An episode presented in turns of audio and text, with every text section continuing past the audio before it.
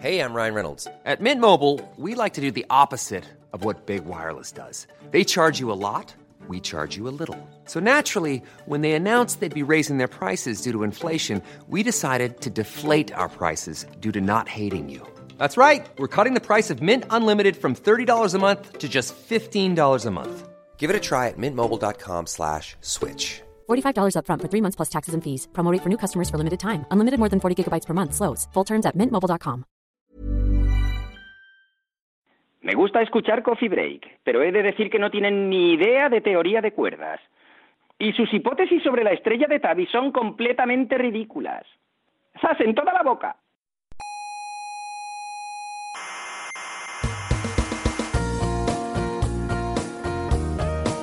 Aquí comienza Coffee Break, la tertulia semanal de la actualidad científica. ¿Dirán ustedes que la estrella de Tabi tiene extraterrestres? No. ¿Dirán que la física cuántica demuestra la existencia del espíritu? No. ¿Dirán que el principio antrópico demuestra que el universo fue creado por una inteligencia superior? No. Pues no les pienso escuchar. Tampoco queremos que nos escuche. Soberbios, científicos soberbios.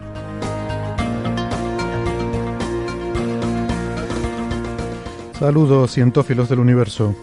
Les damos la bienvenida a la sala Omega del Instituto de Astrofísica de Canarias, donde estamos a punto de empezar la tertulia científica de esta semana.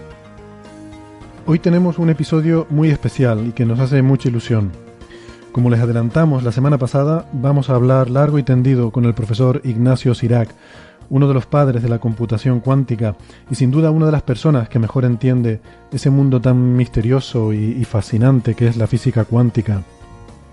Muchos dicen que es el candidato más firme que tiene España eh, para un premio Nobel eh, de física en un futuro no muy lejano. Bueno, ya veremos qué pasa, aunque a él parece que no le hace mucha gracia esta especulación, pero la cuestión es que lo hemos tenido por aquí estos días de visita en el Instituto de Astrofísica de Canarias. Ha venido a dar una conferencia, a visitar el instituto y los observatorios y a, pues a charlar de primera mano con, con la gente de aquí, con nuestros colegas y mm, aprovechando, e incluso puede que abusando de su amabilidad, mm, hemos querido también compartir esas conversaciones con todos ustedes, claro que sí. El resultado es eh, la tertulia que van a escuchar en este episodio, donde hablaremos de física y de metafísica, de inteligencia artificial, de las interpretaciones, incluso a nivel filosófico, que nos sugiere la física cuántica, y de otras muchas cosas, por supuesto.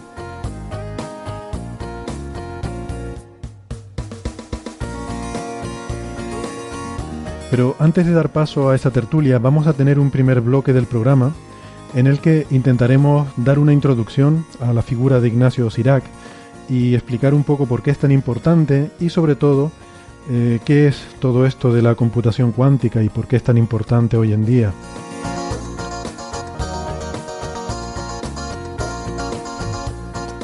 Como siempre, recuerden que nos pueden escuchar por internet, eh, en iVoox y en iTunes y que si les gusta el programa se pueden suscribir para tenerlo siempre disponible en sus móviles. Cualquier duda que tengan sobre cómo suscribirse o cómo contactarnos, tienen toda la información en nuestra página web que es señalirruido.com. Les repito, todo junto y con la ñ, señalirruido.com. También solemos colgar ahí en referencias a los temas que se mencionan en el programa. Estamos ya en muchas emisoras de radio, por ejemplo en Canarias en Icoden Daute Radio, Radio El Día, Radio ECA y Ondas Yaiza, y en Argentina en la FM 99.9 de Mar del Plata. Vamos a empezar entonces el primer bloque del programa, donde hacemos una introducción y ya luego les pondremos la tertulia con Ignacio Sirac. Les comento que la versión que se emite por la radio mm, está recortada, porque si no el programa sería demasiado largo. Pero los que nos escuchen por internet, ahí si lo desean, sí que podrán disfrutar de la versión completa. ¿eh? Los que tengan interés, como digo, en internet eh, pueden, pueden escuchar el audio completo del programa, eh, donde ya no nos preocupamos para nada de, de la duración y de cuánto tiempo lleve. Vamos entonces a empezar y vamos con las presentaciones.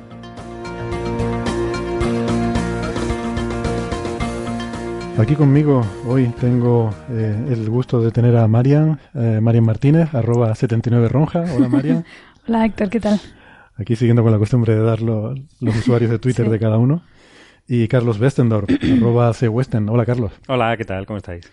Pues muy bien. Em, entonces, nada, para este primer bloque, introducir un poco eh, lo que decíamos, ¿no? Todo el tema de la computación cuántica y la contribución de Ignacio Sirac. Em, antes de meternos en eso, quería mencionar dos cositas sobre episodios anteriores o sobre otras, otras cosas de esta semana. Eh, una de ellas es que, bueno, es muy curioso, en el episodio eh, de la semana pasada, el episodio 107, estuvimos hablando sobre ese descubrimiento de hidrógeno molecular en, los efluvios de, de, Encélado y estábamos discutiendo sobre la pronunciación de esta luna de Saturno, si debería ser Encélado o Encelado, si debería ser eh, llana o estrújula. Y bueno, como nosotros pues no sabemos de estas cosas, pues bueno, estuvimos ahí debatiendo, pero un poco indocumentados, ¿no? Pero por suerte tenemos oyentes que, que sí que eh, saben más de, de, muchas cosas y en particular tenemos muchos oyentes que son expertos en cosas de letras y, bueno, recibimos un mensaje esta semana de, nuestro oyente Neferchiti. Saludos para, para Neferchiti. Muchos saludos. De hecho, no es un oyente cualquiera, es la presidenta de nuestro club de fans.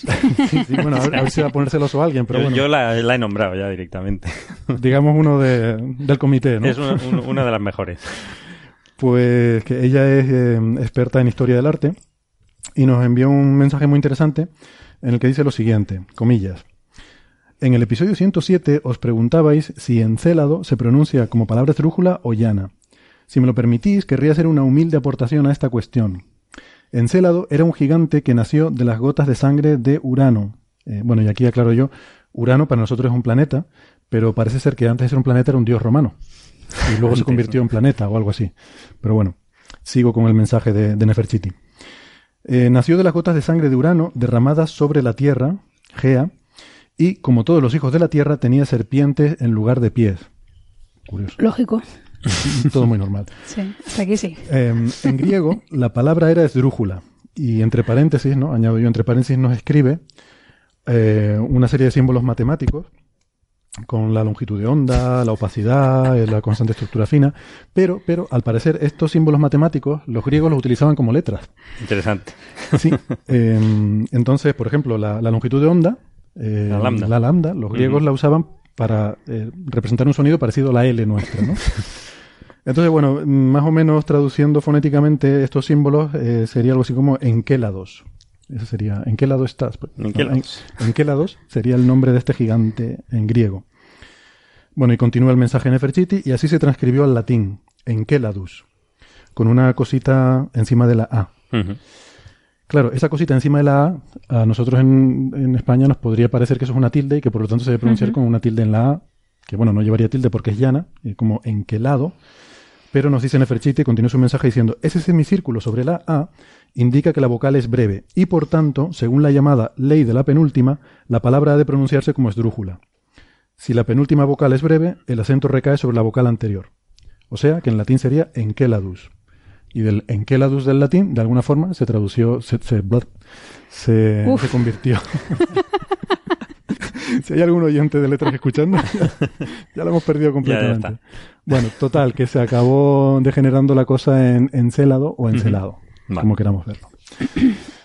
Eso por una parte. Por otra parte, también quería mencionar que nuestro compañero y estimado coffee breaker Andrés Asensio eh, acaba de publicar un artículo, bueno, se lo acaban de aceptar ayer, eh, muy interesante, porque hemos estado hablando estos días sobre cuestiones de inteligencia artificial, en el que hace una aplicación muy chula de técnicas de inteligencia artificial, eh, de deep learning, para en física solar, para determinar eh, mapas de velocidades en la fotosfera solar utilizando aprendizaje profundo de, bueno, este tipo de, técnicas, ¿no? Es, es, bastante complejo, nos estuvo dando un seminario esta mañana y, la verdad que está muy chulo. Yo creo que deberíamos decirle que, venga un día y nos lo cuente. ¿no? lo voy a contar porque hay unas cosas muy, muy chulas y sobre todo de super resolución, de cosas que se hacen en CSI que son muy espectaculares y hay, hay que, que, nos lo tiene que decir, vamos. Sí, muy espectacular. Aunque claro, yo creo que el artículo era solamente referente a la parte de las velocidades, ¿no? Sí. DeepVel se llama el código, ¿no? Vale, vale. Lo que pasa es que sí que está haciendo... O sea, no, no es realmente la,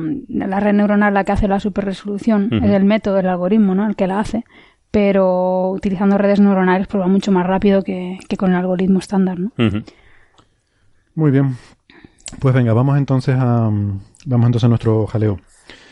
Ignacio Sirac, el personaje de esta semana, nuestro protagonista de esta semana, pues, pues nada, la verdad que muy agradecido de que, de que haya pasado por aquí unos días, eh, ha estado muy interesado en la investigación que se hace aquí, ha estado discutiendo con muchos de nosotros, bueno, con nosotros sobre física solar, con, con Alberto Rubiño sobre cosmología y con muchos otros colegas, ¿no? Em, eh, vino, estuvo dando una conferencia, y, pero también tiene mucho interés en aprender las cosas que hacemos sobre astrofísica. Y, la verdad es que ha sido un, placer conocerlo porque además es una persona muy agradable, ¿no? Muy, sí, muy amable. Y bueno, tanto es así que accedió amablemente a, tener esta tertulia con nosotros. Em, la conferencia que dio fue sobre em, todo esto de la, computación cuántica, que es un tema que puede potencialmente revolucionar nuestra forma de vida en los próximos 20, 30 años. Y em, he pensado que podríamos aprovechar para introducir un, poco el tema, ¿no? Bueno, antes que nada, Ignacio Sirac, yo mencionaba en la introducción que es, es una persona que muchos piensan que es un posible ganador de premio Nobel en un futuro. La verdad que yo dije que un candidato para un premio Nobel de España, pero igual es atribuirnos un poco, apropiarnos de, cosas que no nos pertenecen porque él trabaja en Alemania. Sí. Es director de, la división teórica del... De Max Planck, ¿no? Sí, de un, centro Max Planck, el de, óptica cuántica, en, Garching. Y, y, es un centro, pues, pues, vamos, uno de los centros punteros, ¿no? De hecho, han salido varios premios Nobel eh, en física de ese centro en los últimos años. Y bueno, Ignacio Sirac tiene muchos premios. Nosotros en España nos llama mucho la atención el Príncipe de Asturias, que lo ganó en, se lo dieron en 2006. Y, pero tiene otros muchos premios, ¿no? Como el, eh, de la Fundación BBVA de Fronteras del Conocimiento, em, el premio Franklin, de la, medalla Benjamin Franklin, ¿no? Benjamin Franklin de, del Instituto Franklin, Em, y el premio Wolf en física, que también es uno de los premios más prestigiosos que hay en física. O sea que vamos, tiene el palmarés completo. Sí, yo creo que con eso, porque el Nobel, primero que es demasiado joven, o sea, hasta que no tenga muchísima edad, ellos no esperan, esperan siempre el comité hasta el final, con lo cual tampoco garantiza nada, vamos, a mí no me, a mí no me asegura nada. Yo creo que, que el premio es el reconocimiento internacional que tienen. Sí, que es mucho. Es una de las figuras más conocidas en, en física cuántica en general y, sus trabajos fueron pioneros en la, en la computación cuántica. Eh, sobre todo su artículo de, del año 1995, tiene un artículo eh, en Physical Review Letters con su colaborador Soler. Eh, el artículo es Irak y Soler del 95. Y es el artículo donde por primera vez se propone una implementación práctica de un, de un ordenador cuántico. Porque bueno, la idea estaba de antes. Él siempre suele referirse a Feynman cuando le dicen, no, usted es el padre de la computación cuántica. Él, bueno, como es así una persona muy, muy, muy modesta, ¿no? E intenta siempre, dice, no, no, estas ideas ya Feynman las propuso antes, ¿no? Que digo yo que si tienes que referirte a un clásico como Feynman para decir que alguien lo hizo antes que tú, oye, pues casi nada, ¿no? Porque Feynman tiene un artículo en los años 80 donde hablaba de, de ordenadores cuánticos, pero claro, esto siempre hasta ese momento eran entelequias teóricas, o sea, eran conceptos. O sea, el concepto del qubit yo creo que es mucho, o sea, antiguo a este, anterior a este a CIRAC, ¿no? Claro, el concepto ya este existía, sí, sí, pero lo, novedoso aquí es la implementación práctica, ¿no? Que él propuso usar iones, iones atrapados para implementar estos qubits y explicar cómo se hacían las puertas lógicas y tal, ¿no?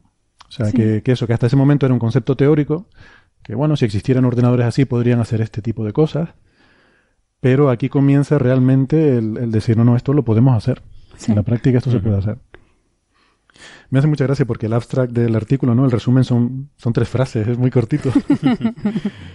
Dice, a ver si lo puedo traducir. Un ordenador cuántico puede ser implementado con eh, iones eh, fríos confinados eh, en una trampa lineal e interactuando con haz láseres.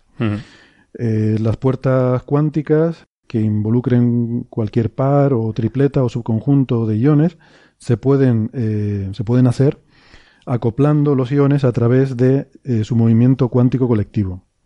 En este sistema, la decoherencia es despreciable y las medidas, em, la lectura del registro cuántico, se pueden llevar a cabo con alta eficiencia. Ese es el resumen del artículo. o sea que mm, propone esta tecnología utilizando utilizando iones atrapados, ¿no? Que, no es la única, por lo visto, ¿no? También está la superconductividad, que Google ha tirado por otro lado, ¿no? Pero él, digamos, con usando esta técnica se garantiza que es un ordenador cuántico de verdad.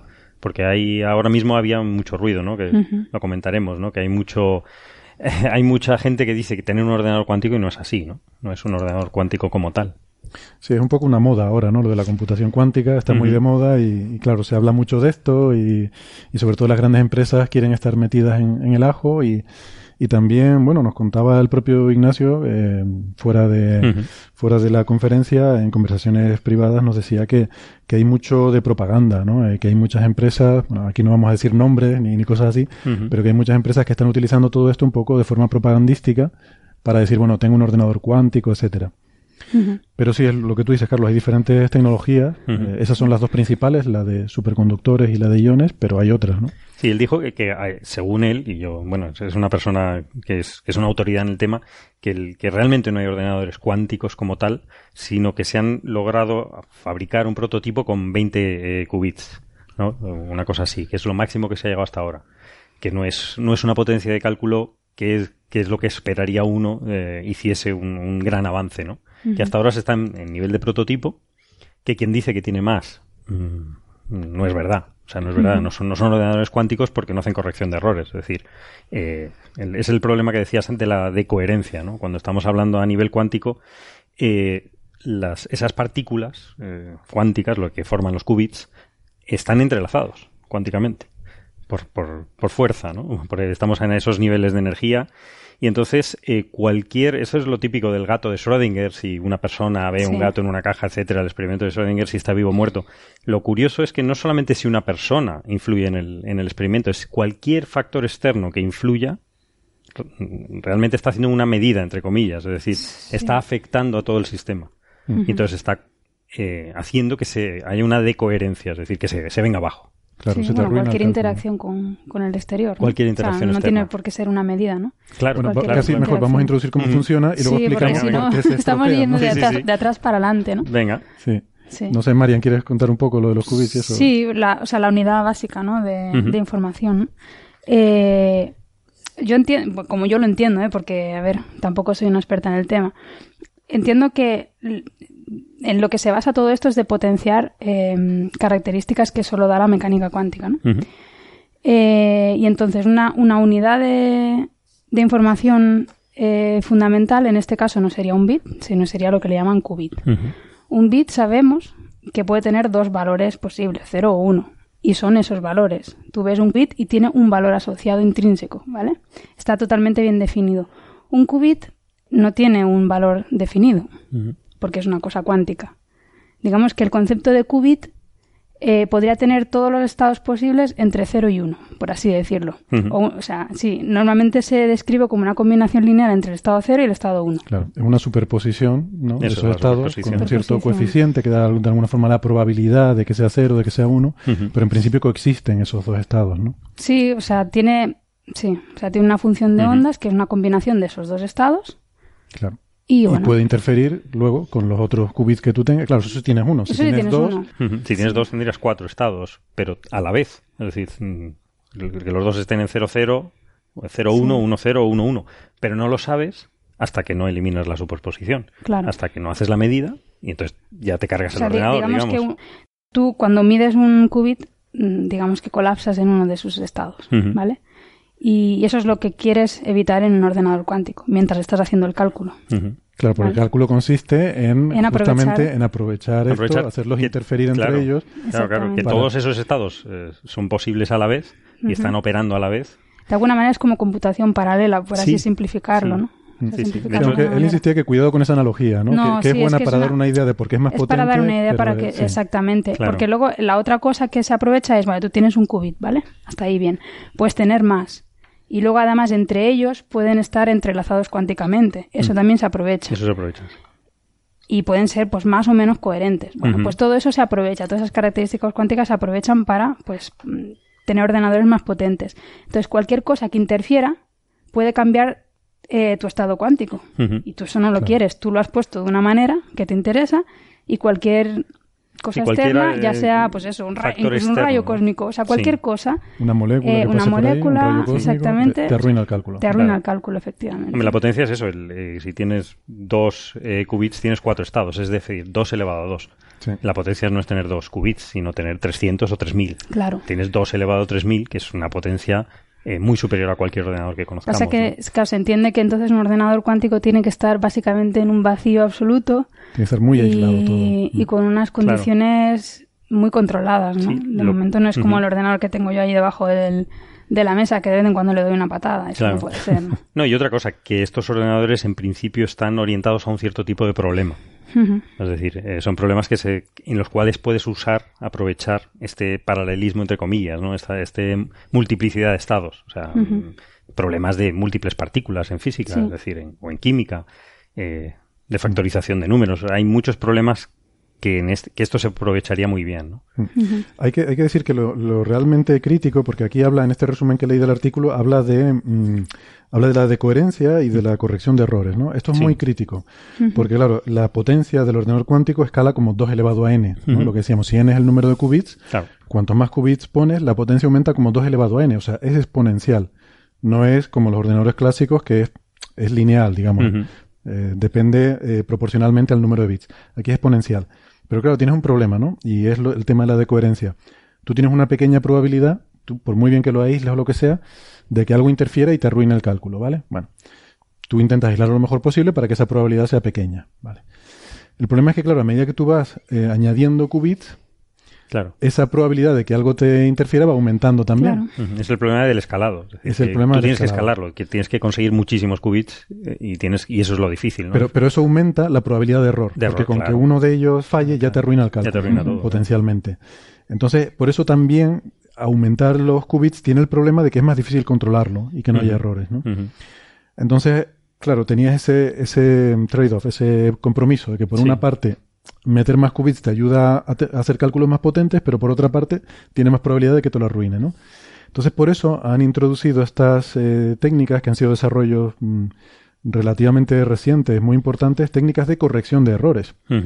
O sea, por cada qubit lo que se hace es tener otros qubits redundantes para saber cuándo algo ha ido mal en ese Claro. qubit y tratar de reconstruir el estado a partir de los otros qubits. Pero claro, al poner más qubits también eres susceptible de que alguno de esos tenga errores también. Entonces hay otra capa, es un problema recurrente. Claro, de Sí. hacer la corrección de la corrección. La corrección de la corrección. ¿no? Entonces, lo interesante es que se han desarrollado teoremas matemáticos que garantizan que para ciertas condiciones, si tú eres capaz de controlar tu probabilidad mm, por, por encima de un cierto umbral, o sea, de- o por debajo, digamos, la probabilidad de error, consigues bajarla por encima, por debajo de un cierto umbral, se puede garantizar que ese esquema converge. O sea, que esas capas que- y capas y capas van Sí, que cada me- vez mejorando. Meter tantas capas, al final no te cargas la potencia exponencial del ordenador cuántico. O sea, que, Sí. que está garantizado matemáticamente que se puede llegar. ¿no? Y eso, eso ha sido un, bueno, un avance teórico importante, ¿no? Pero claro, también implica que necesitas más qubits. Que necesitas esos qubits de corrección de errores. Sí. Bueno, y lo que comentaba Carlos es justamente eso, ¿no? Que se han hecho, se han dicho que hay ordenadores cuánticos en la actualidad que, mm, que justamente no lo son porque no tienen en cuenta posiblemente esta corrección de errores, o bueno, la tienen en cuenta, pero la cosa es que están tan poco aislados que tienen una, una cantidad de errores mm, salvajes, ¿no? Entonces, básicamente lo que te miden es ruido. Sí. Claro. O sea, lo que te dan de resultado es básicamente ruido, ¿no? No te puedes fiar, claro. No te puedes fiar. De hecho, yo creo que podemos decirlo porque está en su, él puso en su charla el ejemplo eh, particular de D-Wave, Sí. Que es una lo empresa canadiense de Vancouver. Eso, como lo dijo en la charla, los podemos, lo podemos Sí. explicar aquí. Que eh, vende un ordenador cuántico, no me acuerdo en cuántos qubits, eran Ay, yo no me acuerdo. 20 o no. 30 o algo así. Era un número, un número en plan 200, pero ni idea, la verdad. Es Bueno, no elevado, no lo sé. era un número relativamente grande, Sí. y, pero claro, no tenía corrección de errores. Ujú. Y entonces vendía estos equipos por 15 millones de dólares y había conseguido vender tres, que era lo sorprendente, ¿no? Uno a Lockheed Martin, otro a Google, curiosamente, y otro no me acuerdo a quién. ¿Te acuerdas, ¿te acuerdas Carlos? Una universidad no. también cerca de Lockheed Martin, pero Ah. no me acuerdo. Vale, puede ser. Sí. Entonces había vendido esos tres, cada uno de ellos por 15 millones de dólares, eh, pero mm, bueno, la gente que trabaja en esto se han puesto a mirar las especificaciones de este ordenador y les han dicho, no, miren, esto no funciona, no puede funcionar. Y Google, de hecho, ya, ya lo admite, que ese ordenador no funciona. Eh, bueno, él nos dio luego en conversiones privadas algunas ideas de por qué se habían hecho estas transacciones, ¿no? Entonces, bueno, tienen su sentido también, pero, pero este, este ordenador en principio no funciona como No. tal. En 2017 decía que tienen el 2000Q, que son 2000 qubits. Mm, ¿Quién? Eh, D-Wave. D-Wave. Vale, pero, pero con corrección de errores. No, claro, por supuesto que no. Entonces, pero- Da igual. Pero les cue- cuesta lo mismo, vamos. Ya. Bueno, no sé, pues, pues este es el, este es un poco el resumen, ¿no? De lo que son los ordenadores cuánticos. Hay empresas, por supuesto, que están trabajando mucho en esto. eh, Google, IBM. Sí, a a mí lo que me gustó, eh, repetir un poco lo que dijo Francis Villatoro el otro día, ¿no? Cuando hablando con él, que es que no es un problema para la criptografía mm, existente, ¿no? Todo el mundo dice, en cuanto haya un ordenador cuántico de verdad, a- nos ponemos a temblar porque se rompe toda la criptografía. Bueno, sí, pero cuando hay un ordenador cuántico también habrá cri- criptografía cuántica. Es decir, en paralelo se están desa- desarrollando metodologías que se harán con ordenadores, que solamente Claro. son... No, no, esto es un problema para las cosas pasadas, ¿no? Claro, son para cosas pasadas que estén eh, cifradas con, Exacto, con sí. criptografía de, de factorización, de números primos, que Pero no es todo así. De hecho, es un problema porque Sí, sí. o sea, ahora mismo, y de hecho hace tiempo que hay gente que está almacenando todo el tráfico que pilla por Internet, tráfico cifrado, porque algún día será capaz de Sí, descifrarlo, documentos ¿no? y tal, Entonces, pero vamos. Se podrá ir atrás en el tiempo, en los últimos 20 años, y ver los mensajes de Hillary Clinton o yo qué sé, cosas que ha estado mandando la CIA o, o la KGB, yo qué sé. Transferencias bancarias, supongo, así Andorra. Sí, sí, sí. O sea, Pu- puede ser, sí. cuando aparezcan los ordenadores cuánticos y se empiece a poder descifrar todo esto, van a salir a la luz un montón de cosas. Puede ser, hombre, si esperan mucho da igual, porque en 50 años todos los Todo documentos ya, ¿sabes? to- ya está prescrito. De hecho, lo de lo de Kennedy, bueno, tenía que prescribir y no realmente no lo han publicado, ¿no? Todo el- todos los informes de Pero sería interesante tener Sí, esa sí, sí, información, ¿no? Eh, Pero vamos, que, que eso es quizá un mito, ¿no? Que, que no hay que ponerse a temblar. Es No, decir, hombre, no. eh, Madre mía, si- ¿qué, qué vas a temblar si hoy en día nuestra vida es casi pública? Sí, Aunque sí. tú no lo quieras. Sí, sí, sí. Bueno, Google sabe todo de mí, por ejemplo. Pues de dónde es está o que- dónde he comido. Bueno, de todas formas, en la entrevista por escrito, esto, esto no, no aparece en la, en la tertulia, pero en la entrevista por escrito que, que tuvimos con Sirac, que la pueden encontrar en nuestras redes sociales, era una de las cosas que decía sobre esto es que, bueno, que no debe ser algo que le quite el sueño al ciudadano medio, Mm, que, que esto es algo que preocupa a las agencias de inteligencia, a los grandes líderes, ¿no? O sea, bueno, a ti da igual, nadie se va a poner a almacenar eh, miles de millones de, de mensajes y a, y a usar un ordenador cuántico para intentar descifrar tus mensajes, ¿no? Que eso, No. eso hay que ser muy, no sé, muy, ¿cómo se dice? Muy egocéntrico para pensar eso. También. No, y luego decía también lo de la supremacía cuántica, ¿no? Es decir, que si bien... Pero espera, espera, antes Sí, cambiando- cam- de que cambiemos de tema, me gustaría explicarlo un poco porque lo, lo hemos nombrado muy de pasada. O sea, la razón por la que esto es importante es porque la criptografía actual se basa en una técnica, mm, digamos que mm, esta, eh, bueno, RSA típicamente, ¿no? Sí. Son técnicas de clave pública, clave privada, Sí. Que se basan en, en la factorización de un número primo muy grande que se descompone en dos números primos muy grandes, ¿no?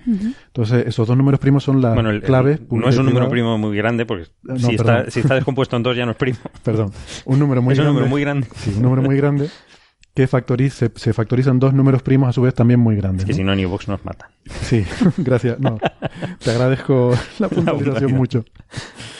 Eh, entonces, esos dos números primos sirven como claves, ¿vale? Eh, una clave es pública, es conocida, la otra es la tuya, que es la privada, que no la conoce nadie en principio. Y así es como se cifran las comunicaciones. Cuando tú te comunicas con tu banco, tu navegador está haciendo eso, aunque tú no te enteres, está haciendo eso por detrás.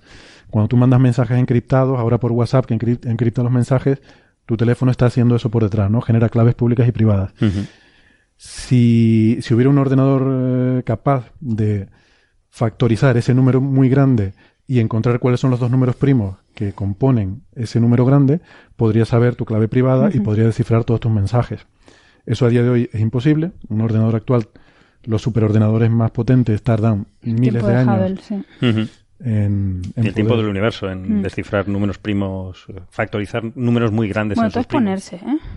Todo es ponerse, sí, al final lo consigues, pero bueno. al final, si esperas el tiempo del universo, Exactamente. Pero los ordenadores cuánticos lo hacen en- instantáneamente. O sea que, Mm. que es uno de los problemas, en lo que iba a decir, eh, que se logrará la supremacía cuántica, que es cuando un ordenador cuántico es superior a, una- a un ordenador clásico, ¿no? Lo que pasa es que eso es para problemas puntuales, como este que tú decías, ¿no? De factorización de números y de números primos en sus primos, ¿no? Pe- Pero él, eh, o sea, cuando hablaba de supremacía cuántica, que dice que ocurrirá en uno o dos años, se refería a que habrá un problema, probablemente no será el de factorización, que es un problema muy importante, pero habrá algún problema académico, Sí. eh, irrelevante totalmente para efectos prácticos, pero algún Un caso problema de. N cuerpos, alguna cosa, claro. No, algo, yo creo que Más- se más refería a humilde. algo, Más sencillo, sí, porque sí. decía que probablemente no tendría utilidad práctica ninguna. Ah, bueno. O sea, habría algún problema específicamente diseñado en el que un ordenador cuántico pueda hacerlo mejor que uno clásico. Pero tiene que ser un, Ahora hecho, mismo tiene pero que ya, ser algo ya muy- lo hay, ya lo hay. De hecho, hay uno, a mí me gustaba mucho que era el generador de números aleatorios reales. Ah, sí, es verdad. O sea, que ahora claro. mismo generar números aleatorios es muy difícil. O sea, Exactamente. eh, con, con ordenadores nunca te da un número aleatorio de verdad. eh, 100% aleatorio. Y con los eh, ordenadores cuánticos se puede generar números Bueno, ¿No te aleatorios. lo da o el método para comprobar si lo es es también malo? Es que nunca he tenido... Nunca puedes estar seguro. Bueno, es la serie realmente, ¿no? Que el número, porque... Y entonces con esto ya puedes tener un ordenador cuántico, eh, números aleatorios y además certificarlo. Eso me encantó. O sea, está ce- Este número está certificado que es aleatorio. Qué No bueno. sé si han visto la viñeta de XKCD. A mí me encanta. Hay una viñeta de XKCD, ese cómic tan, tan gracioso, ¿no? Que hace Randall Munro. Ujú. Eh, hay, una, un- hay una viñeta en la que se ve un- una rutina, un trozo de código. eh, rutina generadora de números aleatorios. Y la rutina simplemente tiene una línea de código que dice return 4. Y hay un comentario al lado que pone este 4 es completamente aleatorio, lo saqué tirando un dado. Qué bueno. Entonces, la rutina siempre devuelve 4. Pero bueno, es Pero aleatorio. aleatorio. Pero es aleatorio porque lo sacó tirando un dado, ¿no? Entonces, bueno, son, son las series, ¿no? Las que son realmente aleatorias. Pero bueno, que... mm, No, y que decía, perdona, que, que los ordenadores cuánticos, como así definidos, serán en el futuro, dentro de decenas de años, cuando puedan hacer cualquier problema que pueda, Mejor hacer, que... que pueda hacer un ordenador clásico. Es decir, que son multiproblema, digamos. Son, Exacto.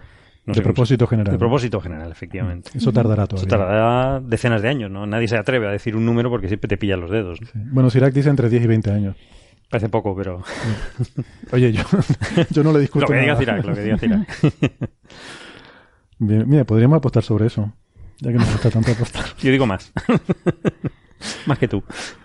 Bueno, eh, nada, y lo que tú comentabas, Carlos, que ahora, hoy en día ya hay otros métodos de criptografía. Pasa que, claro, en la práctica va a suponer un pequeño trastorno porque son más difíciles de implementar. Esto de la, la criptografía esta que tenemos en la actualidad es maravillosa, es muy sencillo. O sea, hay Mm. una, con una simple multiplicación encriptas y desencriptas. Sí, es que es muy fácil de, de multiplicar dos primos, encontrar, coger dos primos muy grandes, multiplicarlo es muy fácil, pero ahora descomponerlos es, es prácticamente imposible. Claro. Es una cosa asimétrica, ¿no? Es un problema matemático asimétrico. Es ideal para este tipo Que es de... ideal, que hay, hay otros, hay otros problemas. Hay otros, y, pero que son más costosos, ¿no? Entonces, bueno, en la práctica, cuando llegue el momento, ya cuando haya una amenaza real por los ordenadores cuánticos, habrá que cambiar toda la criptografía de Internet. Y, pero bueno, pues habrá que hacerlo.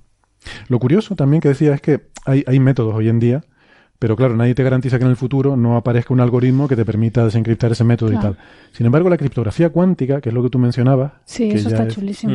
Mm. ya es diferente, eso ya está garantizado que eso no se puede violar Ujú. eh, por, por- por las propias leyes de la física cuántica. Sí, que ¿no? va a haber una puerta de atrás que te permita... Sí, Ah, que- bueno, hay que una nadie va a inventar un algoritmo, o sea que- matemática que te lo rompa, ¿no? Mm. Es una ventaja, sí. Sí, eso se puede hacer tecnológicamente, pero es difícil, ¿no? Ahora mismo creo que hay límites de, del orden de 20 kilómetros, 10, 20 kilómetros, de cuánto de, de lejos puedes eh, enviar estas, estas señales, pues típicamente son fotones en fibra óptica. Pero bueno, hay experimentos, ¿no? Como los que se están haciendo aquí para, para hacer comunicaciones por láser con fotones entrelazados. Sí, ahí no se, bueno, hay experimentos donde no se transfiere la información, la información va por un camino más clásico, digamos. Lo que sí se transfiere es la, eh, el estado El estado cuántico. cuántico de los fotones, es decir, que si alguien ha interferido en esa comunicación, pues se puede saber. Entonces esa comunicación ya la, la desechas como que, es, que ha sido manipulada, por así decirlo. No, no estás mandando información realmente a, velo- eh, a velocidades superiores a la luz, que es imposible. Pero sí los estados cuánticos, en cuanto sepas que ha colapsado la partícula o el, o el fotón o lo que sea, ya sabes que alguien ha interferido o, o- o alguien o un rayo cósmico, es decir, un, un ente no, fís- no, no, no humano, ¿no? Que eso lo están probando con los, los satélites chinos, ¿no? Que eso, las distancias son enormes, ¿no? Eh, bueno, se va a empezar a probar con... Sí. Sí, los chinos tienen un satélite y, se va a empezar a hacer pruebas con un, con un satélite. Estaba mirando aquí, puso él en la charla una lista de empresas que están ahora mismo trabajando en estos métodos de criptografía cuántica. Y hay algunas conocidas como IBM, Toshiba, Mitsubishi. Y luego hay otras que no- a mí no me suenan de nada. Por ejemplo, eh, Quinta Essence Lab, ¿no? Laboratorios de quinta esencia. Bueno, la NSA, la, La NSA de cifrado, claro, de, sí, de la- seguridad, la agencia no de seguridad. empresa, sí. La Agencia Estadounidense de Seguridad. Eh, Los que tienen la, Claro, estos están muy interesados en todo este tipo de el cosas. ¿no? algoritmo RSA y que, inventaron todo el cifrado actual, ¿no? Él habla de que en el futuro puede haber una Internet cuántica, ¿no? En, en su presentación. Había una diapositiva ahí en la que mirando hacia el futuro, Sí. Además pone una foto muy chula de, que, de, de nuestro observatorio donde se ve el experimento este con el láser entre La Sí. Palma y Tenerife. Sí, sí. eh, y una especie de Internet cuántica en el futuro donde existen estas conexiones punto a punto entre las que se puede enviar esta información que sea totalmente inviolable, ¿no? Con una, privacidad absoluta ya independientemente de... O sea, que ya no importa cuánto pueda avanzar la tecnología, cuánto puedan avanzar los algoritmos, será totalmente inviolable, ¿no?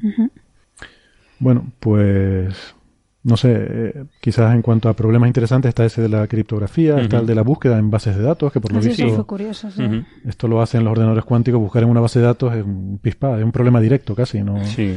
no tiene ninguna gracia.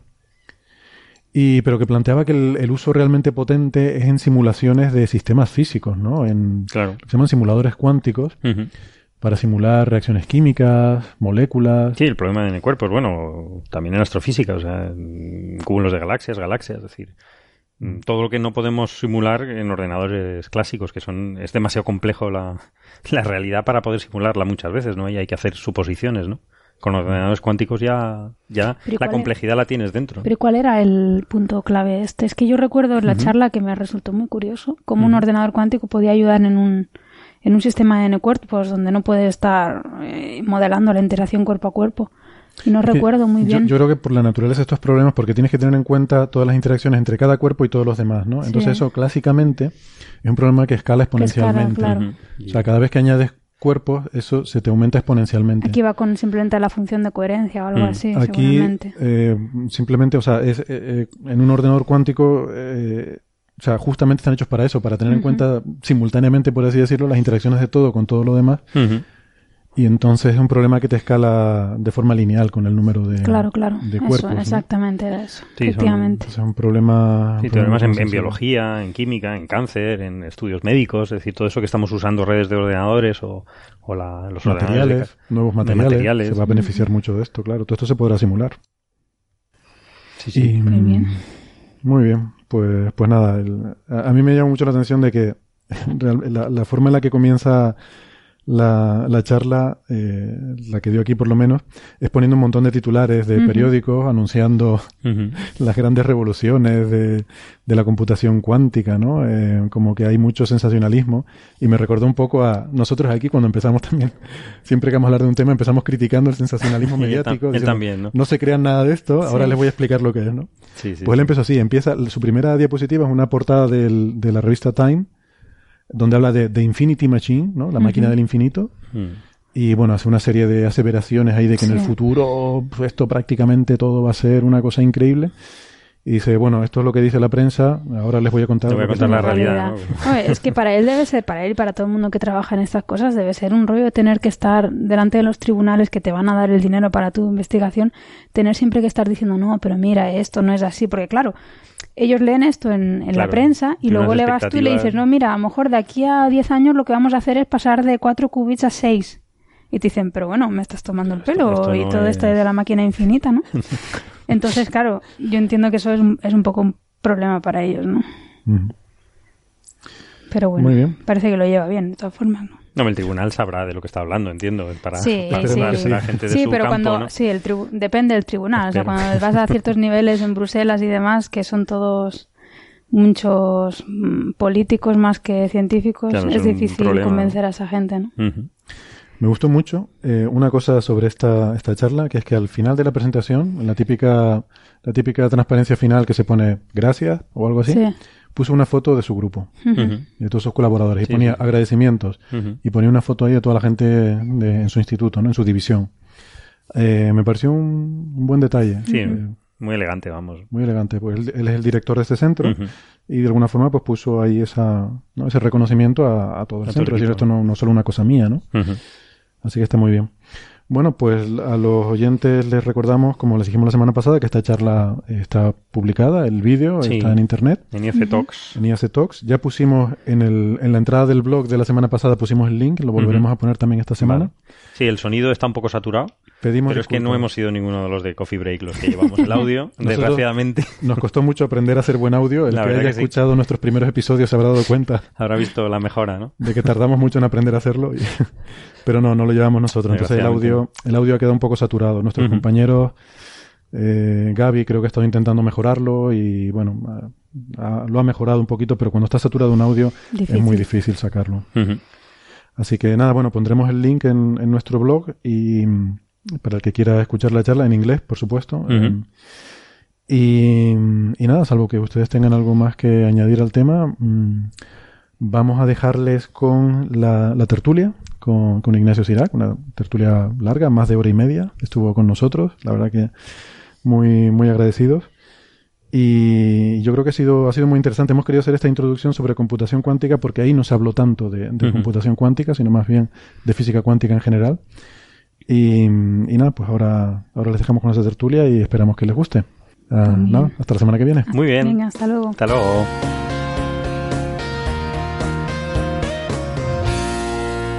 Muy bien, pues vamos a dar comienzo aquí a esta tertulia con eh, Ignacio Sirac. Hola Ignacio, gracias por estar con nosotros. Hola, ¿qué tal Héctor? Y, y aquí nos acompaña en la tertulia Nacho Trujillo. Hola Nacho. Hola Héctor, ¿qué tal? José Alberto Rubiño. Hola. Hola Héctor, ¿qué tal? Y también tenemos por videoconferencia a Francis Villatoro. Hola Francis. ¿Qué tal Héctor? Buenas tardes a todos. Que Francis hoy no está en su despacho habitual en la universidad, sino que estás en Palma de Mallorca, ¿verdad? Exactamente, aquí en el... En instalaciones de, de, investigación en oceanografía del CSIC aquí en, en eh, las Islas Baleares, en Mallorca. Sí, le podemos decir a los oyentes que no está en bañador. No está en bañador, lo, lo, estamos no, viendo. no estoy bañador. lo estamos viendo por la cámara, que nadie se alarme. Y efectivamente no está en bañador. Que nada, por eso eh, también lo comento un poco porque el, el audio eh, de Francis hoy es un poquito de peor calidad de lo que suele ser habitual, pero, pero el contenido seguro que va a tener la calidad habitual, eh, no, me, no me cabe ninguna duda. Bueno, pues, pues nada, antes de empezar, eh, Ignacio, supongo que te preguntan siempre mucho por todos estos temas de computación cuántica, que además es mm, de lo que nos ha estado dando tu conferencia aquí en, el Instituto de Astrofísica. Y mm, eh, gracias, por cierto, por estar aquí de visita y, pasar estos días aquí con nosotros. Eh, lo que pasa es que a mí también me gustaría que habláramos un poco de física cuántica en general, que es un tema en el que pues eh, eres uno de los grandes expertos mundiales, ¿no? Trabajas con gente como Leonard Susskind, ¿no? O como Preskin, que creo que me decías que... No sé si es que acababas de volver de visitarlo o que ibas a ir. Bueno, los voy a visitar o los he estado visitando, sí. Sí. Bueno, es que, eh, bueno, yo trabajo en, en, en, información cuántica y en óptica cuántica, que lo que traté de hacer es utilizar la física cuántica para ver nuevos métodos para transmitir información, procesar información basados en la física cuántica.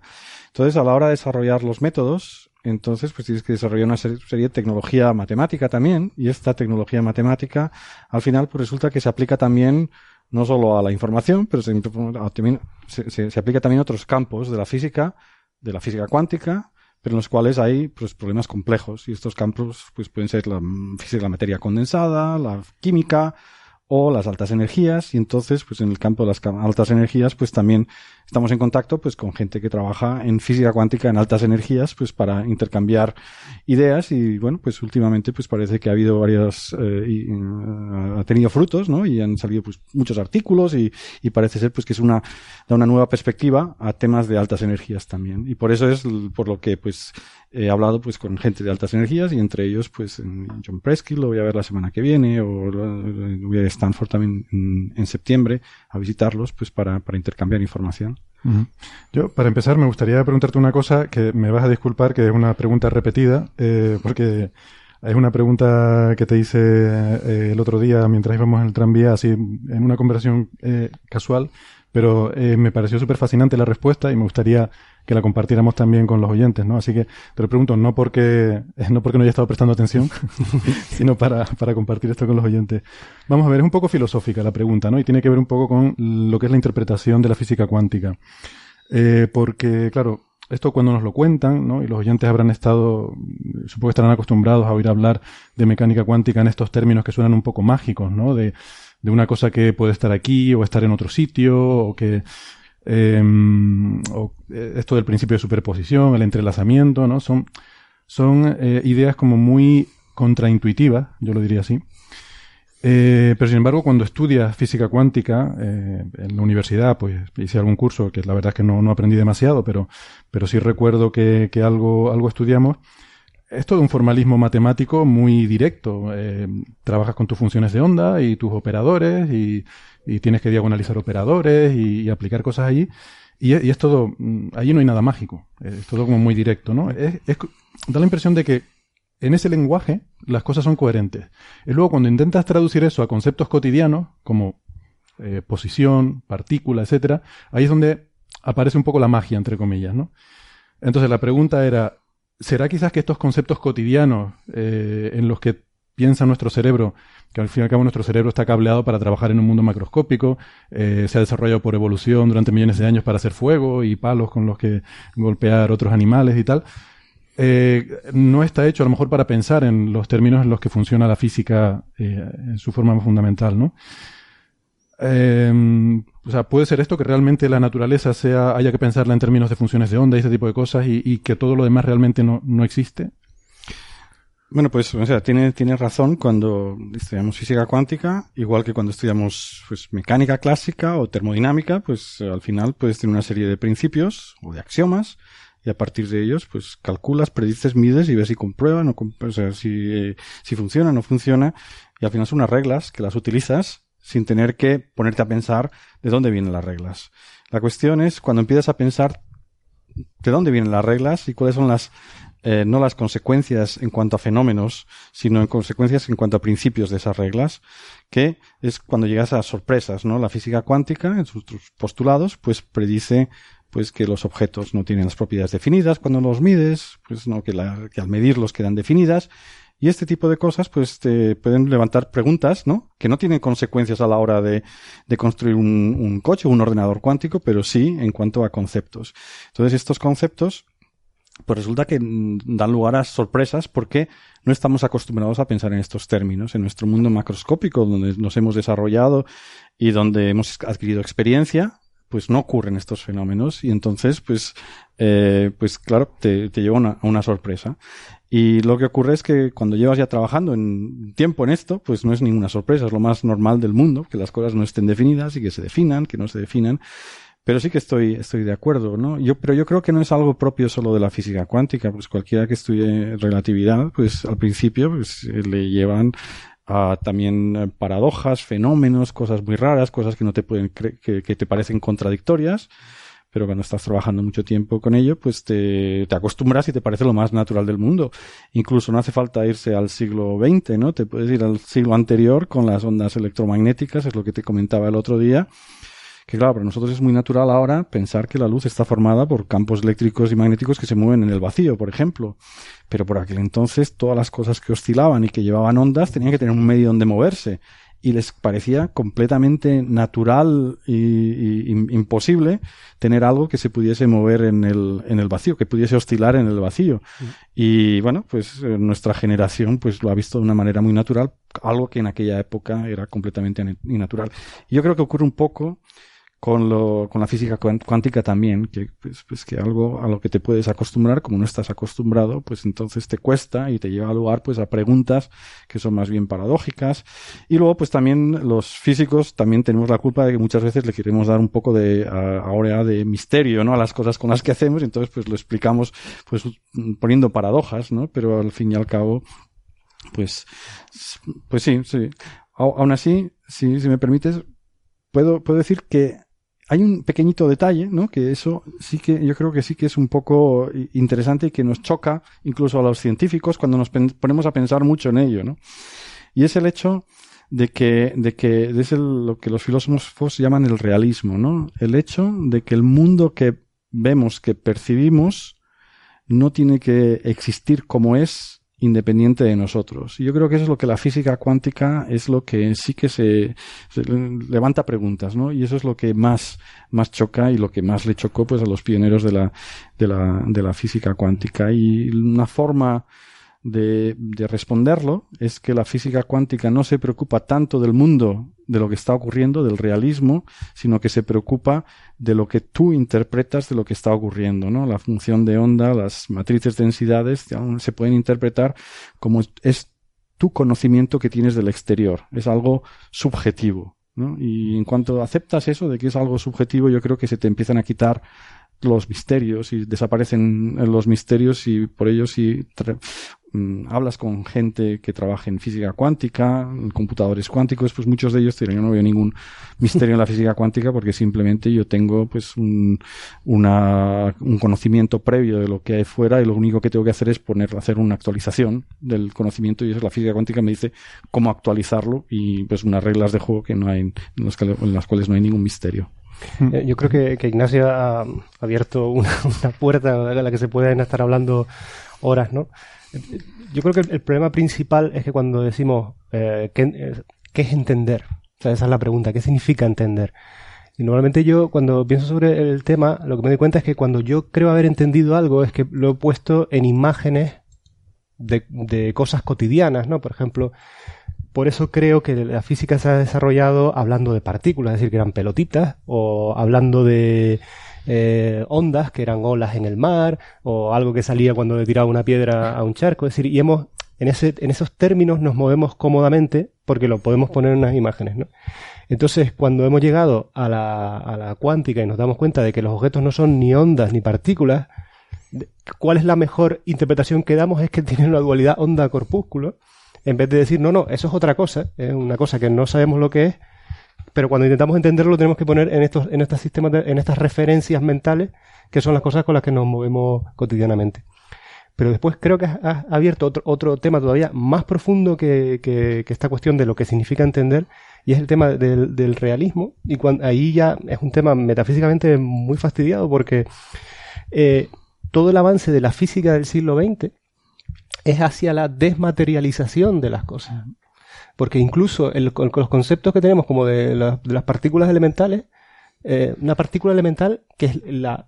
Eh, en, el siglo es un concepto, si quieres, de es muy antiguo, ¿no? De los átomos de los griegos, que en el siglo XIX todavía se podía entender, a principios del siglo XX pues son los electrones, lo que sea, pero todo el desarrollo de la física teórica del siglo XX es hacia la desmaterialización incluso de las partículas ahora son, si hablamos de simetrías matemáticas. lo, hemos comentado algunas en el programa. Yo, yo creo que va más allá incluso de eso y, tiene que ver con lo que tú decías de la búsqueda de analogías cotidianas. Porque si tú te fijas, la, física del siglo XIX, cuando empieza, el, digamos, la, física que tenemos ahora como intuitiva, la de las partículas y las fuerzas fundamentales, ¿no? Es intentar ver el universo como una máquina, ¿no? Eh, o sea, el siglo XIX, cuando se construían los relojes suizos estos maravillosos con unos engranajes que giran, pues el universo se intentaba ver eh, o sea, los movimientos planetarios eran eh, movimientos de una máquina de relojería, eh, existían unas fuerzas fundamentales, o sea, era un universo mecánico, a lo que voy, ¿no? Luego en el siglo XX, donde fue la revolución de, las ondas, ¿no? Las ondas electromagnéticas y tal, de repente ya pasamos a una visión más ondulatoria de la realidad, ¿no? Y empezamos a hablar de funciones de onda y, este tipo de, analogías. Y ahora en el siglo XXI, que hemos pasado la revolución de la información en nuestra tecnología, eh, es la física empieza a estar muy basada en, la información, ¿no? Eh, de eso, bueno, Ignacio por supuesto sabe muchísimo. Sí. Me da la impresión de que vamos buscando siempre las analogías. Eh, intentamos hacer las analogías que tenemos en nuestro cerebro, de nuestra experiencia cotidiana, a la, a la física, ¿no? Creo que va un poco por lo que tú decías. Mm, no, yo, quería ir un poco más profundo en el sentido de que normalmente cuando hay, la mayor parte de la gente, incluso la mayor parte de los físicos, cuando trabajamos, estamos contentos, estamos contentos con un contexto en el que son partículas, ondas, lo que sea, que se mueven en un espacio predeterminado, que es tridimensional y que fluyen a través del tiempo. Pero que cuando vas profundizando en lo que te dice la física teórica del siglo, de la segunda mitad del siglo XX, con el desarrollo de la teoría de campos y todo eso, todo eso se va deshaciendo. Porque cuando, cuando chocan dos partículas, hay un instante en el que no hay nada, se vuelven a crear otras dos ¿Qué es eso? ¿Sabes? ¿Por qué lo que funcionan son las simetrías? ¿Sabes? Porque parece que la, que la realidad última de la naturaleza no fueran corpúsculos moviéndose en un espacio tridimensional o lo que sea, sino eh, leyes matemáticas, o sea, una especie de universo platónico, ¿no? Pero bueno, esto es otro campo, si quieres, es muy complicado. déjame que de entrada, Francis, perdona, no sé si tiene un comentario también sobre esto. Sí, no, solamente comentar que ahora está muy de moda el tema de la interpretación bayesiana de la mecánica cuántica, la idea de que la mecánica cuántica en última instancia es el resultado de una teoría eh, intrínsecamente basada en la información, información cuántica, pero básicamente en información, y que sobre eso construyes toda la axiomática, todas las leyes físicas de la física cuántica, ¿no? Es decir, que Realmente eh, lo único que podemos acceder como observadores es a información y por tanto nuestras teorías solo pueden lidiar con información, eh, como decía antes Ignacio. Sí, exactamente. Sí, sí, eso es lo, a lo que me refería precisamente a esta teoría bayesiana, ¿no? en las cuales la física cuántica no tiene por qué ser describir algo exterior a nosotros, sino como sujetos tiene que darnos información de lo que percibimos. Y entonces lo que hace es predecir pues lo que vamos a percibir. Y en las reglas para poder predecir lo que vamos a percibir, pues hay pues una serie de reglas, pues que son las reglas que hay, pero no hay ningún misterio, ¿no? Esa es un poco la teoría bayesiana, los, los, el cubism lo llaman, el cubismo. cubismo. Eso es lo que decía antes del eh, shut up and calculate, ¿no? sí, sí. El cubismo donde el gurú es Picasso, ¿no? Sí, pero tal vez muy, muy brevemente, um, yo estoy muy de acuerdo con lo que has dicho antes, eh, Nacho, de que la, las, eh, el, el, el, problema es lo, lo que es en, entender, ¿no? Que es, es, es, una cosa, a mí me pasa, y se lo comenté el otro día también a Héctor, que cuando das una charla y a lo mejor vas a un, un lugar donde se da una charla de biología, luego hay otra de medicina y luego tú das alguna de física que de alguna forma tengo un poco de envidia al hecho de que los biólogos y los, y los, y los médicos lo tienen muy fácil porque aunque expliquen conceptos difíciles, tienen un lenguaje muy mecánico, ¿no? Dicen, no, es que esto es como si fluyen coches y hacen analogías de tal forma que todo el mundo lo pueda entender y esas analogías son muy parecidas realmente a los conceptos y describen muy bien los conceptos, mientras que en física cuántica no existe nada en nuestro, en nuestro mundo macroscópico que veamos que, ten, que, que, con lo que puedas hacer una analogía. Lo mencionabas tú antes con las ondas. Intentas pues eh, arrimarte a algo que conoces, pero es muy, muy, muy distinto. Y es ahí cuando empiezan a surgir los misterios, cuando empiezan, es muy difícil, es muy complicado, y es precisamente porque, bueno, pues porque es, es, es, es muy, muy distinto lo que, de lo que estamos hablando, ¿no? Pero fíjate que eso está tan... No sé si Alberto quería decir eh, Bueno, eh, continúen. Quiero decir, era una, solo un comentario, ¿no? Mm. Que esto está tan intrínsecamente ligado a nuestra forma de pensar que incluso genios como Albert Einstein eh, sufrían para, para, o sea, no puede ser que, que las cosas sean eh, ondas y corpúsculos, eh, ondas y corpúsculos a la vez, son una cosa, o están en un sitio, o están en otra. Es decir, hay algo que se nos escapaba, ¿no? E incluso la, la metafísica que hay detrás de, si me pueden corregir si, si, si, no lo sé en detalle, ¿no? Pero la metafísica que hay detrás de, por ejemplo, de los multiversos, de Everett o lo que sea, está detrás, de, de, al final, de dejarlo en, en, que sí, estás pero en un único sitio, no puedes estar en dos sitios a la vez mi comentario iba en ese, en ese sentido. O sea, el, yo creo que eh, en física, uno de los grandes problemas que tenemos abierto es eh, la, cómo fundamentamos la, la, la, cuántica. O sea, entender, en última instancia sería entender la teoría de la medida. O sea, ¿qué es medir? O sea, ¿qué es interaccionar con el mundo? Y bueno, esto que estaba comentando Nacho de, lo, de, la opción de los multiversos o la interpretación más clásica de la cuántica de, de Copenhague. No sé si nos puedes contar un poquito. Eh, eh, de qué, quieren decir estas cosas, pero mi apunte va en la dirección de que probablemente las dificultades que tenemos hoy día, por ejemplo, para intentar una teoría unificada de, de, unir la gravedad con la cuántica, tiene mucha relación con entender, eh, comprender qué significa, por ejemplo, la medida, o sea, qué es la interacción.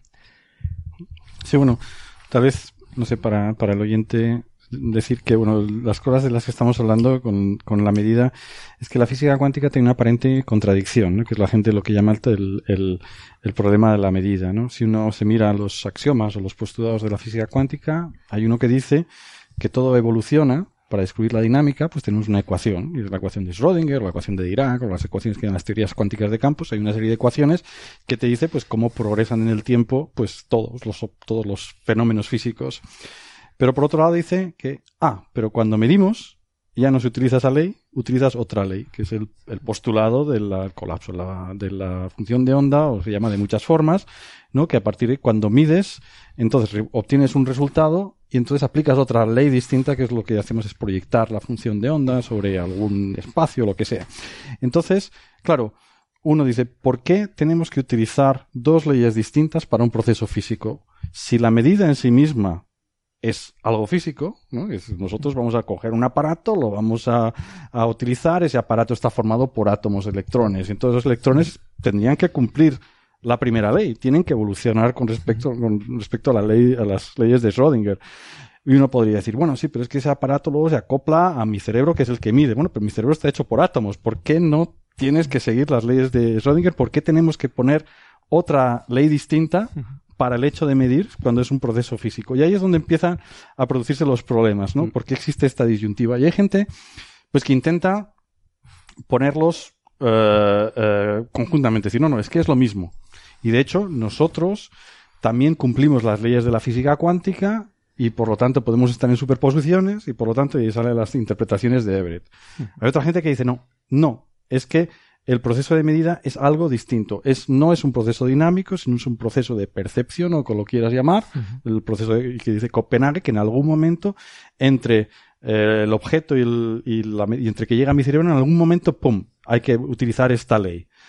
Y pues eso, hay, hay varias interpretaciones. Hay otros, como Penrose, eh, Leggett o, eh, o sea, ot- otra, otra gente, en los cuales dicen, no, es que eh, es dinámico, está- sigue la ecuación de Schrödinger, pero hay una pequeñita corrección y esa corrección se hace más grande cuando el tamaño de mi objeto es más grande. Así que cuando le inyecto a mi átomo algo o le pongo un, algo, un aparato de medir, ese aparato es muy grande y cuando empiezo a utilizar la física cuántica para describir mi aparato, tengo que utilizar esa corrección a la ecuación de Schrödinger, se me vuelve muy grande y entonces ya no me da lugar a eso, me da lugar al colapso en ella misma. Entonces aquí existen una serie de, de, de interpretaciones y la última de ellas es la que, la que ha mencionado Francis. Sí. Y, y allí, pues, eh, lo que dice es que, es que no hay problema en la medida. La física cuántica es simplemente no una teoría de lo que está ocurriendo en el exterior, es una teoría de lo que a mí me parece que está ocurriendo en el exterior. Y lo que tiene que hacer es saber predecir y decirme qué es lo que va a decir mi cerebro cuando estoy viendo, estoy observando, y entonces eso, pues no hay que preguntarse nada, es una teoría, y entonces no, no te, encuentras cualquier problema. Entonces, bueno, yo no estoy partidario de ninguna de ellas, principalmente por la, por el hecho de que son interpretaciones que mm, muchas de ellas no tienen verificación experimental, es decir, no existe un experimento, incluso en teoría, incluso que Duncan, incluso un experimento que pudiese discernir entre una interpretación u otra. Eh, a, a lo mejor estoy confundido, pero había, me parecía entender que había propuestas, por ejemplo, relacionadas, eh, hablábamos en un programa de Coffee Break no hace mucho del Einstein Podolsky, Podolsky Rosen, eh, o sea, la posibilidad de diferenciar por lo menos la interpretación de Copenhague con algún tipo de experimento. La, la que se puede distinguir es esta que hay, en las que hay correcciones a la ecuación de, de, de- de Schrödinger. Y esta, lo que uno puede hacer es intentar hacer eh, superposiciones en objetos cada vez más grandes y ver que en algún momento pues la ecuación de Schrödinger deja de funcionar. funcionar. Y esta sí, esta sí que se puede hacer. Y de hecho, hay, se están haciendo estos experimentos, pues hay gente que, es- no sé, sabéis que la superposición eh, pues da lugar, por ejemplo, a efe- efectos de, de interferencia. Un átomo se puede lanzar, o un electrón se puede lanzar y se puede pasar por una doble rendija, un solo átomo, de la misma forma que aparece la luz y te aparecen interferencias, ¿no? Los átomos aparecen en unos sitios y en otros sitios no aparecen. Y bueno, pues uno puede hacer este experimento con un electrón, luego con un átomo, con moléculas, con moléculas grandes y en estos momentos pues está haciendo con moléculas muy grandes, ¿no? Que tienen del orden de 10.000 átomos, si no recuerdo mal. O sea que ya son objetos suficientemente grandes. Entonces, pues en algún momento a lo mejor se hacen con más grandes, más grandes, más grandes. Están, están intentando hacerlo con pequeñas pelotitas ya que tienen Ujú. 10 a la 9 átomos. Y en algún momento, pues a lo mejor deja de ser cierto. Y ¿Dónde es está la- transición entre el Exacto, mundo ¿dónde está- cuántico ¿Dónde y está el- la transición? Pero hasta ahora, que, que yo sepa, no sea, no sea se- el- la cuestión del tamaño, aparte de que el tamaño es poner una escala física que, que suena mal, ¿no? Es como lo de la escala de aceleración de Mond que hemos hablado, ¿no? De la gravedad modificada. Es decir, hay algo que no, que no encaja muy, eh, porque, ¿sabes? Porque surge una nueva pregunta. ¿Por qué esa escala? Claro, es decir, eh, es, un- es la clásica, la clásica mm, falsa solución a un problema, ¿no? Es decir, eh, eh, que significa, de- mm, para resolver un problema se le añade una pregunta que, que se te abre de nuevo y que por qué esa escala es, es la escala y no en es otra. ¿no? ciencia tú primero vas encontrando cómo son las leyes y luego las irás entendiendo. O sea, ¿por qué la velocidad de la luz vale lo que vale? Pues, oye, Sí, vale eso. Pero, y, pero una escala es algo como, una escala de, de número de partículas, algo así, no parece algo como muy natural. y una velocidad límite concreta tampoco parece muy natural. bueno, pero podría ser cualquier valor, pero eh, o sea, la velocidad de la luz es el que es, ¿no? Pero una escala... Bueno, pero, pero en este caso, por ejemplo, Penrose sí que saca una escala. O sea, Penrose dice que esta corrección viene dada por algo relacionado con la gravedad. Y entonces él tiene un back of the envelope calculation, ¿no? En el cual dice, no, pues tiene que ocurrir a esta escala. Y él dice que si se tiene un objeto del orden de, no sé si son 10 elevado a 8, 10 elevado a 9 partículas separados, distancias de unos pocos angstrom, una superposición que debería dejar de, de existir. O sea, la superposición de, o sea, ahí, ahí hay una, un- hay un número Él- Y él la- viene- y la Ah, porque hay una separación. Porque, claro, es que mi. eh, eh, eh, claro. O sea, mi, mi problema con esto del tamaño era siempre el, el hecho de que hay objetos, como un condensado Bose-Einstein que hemos comentado, o como una estrella de neutrones, que presentan Claro. efectos cuánticos y sin embargo son objetos grandes, ¿no? Pero aquí mi estación tiene que ver con la separación, porque claro, estos son objetos que están muy compactados. Claro, la, la, la, distin- la- la diferencia entre un condensado Bose-Einstein y un y un y, y- y estas superposiciones, déjame explicarla tal vez, un poquito más técnico, es que tú puedes tener un átomo en una superposición. Puedes tenerlo, pues de hecho la función de onda nos dice que está en una superposición de varios, de varios sitios a la vez, ¿no? Está extendida en una zona del espacio, ¿no? Que está básicamente dando lugar a una indeterminación porque está como en esos sitios a la vez.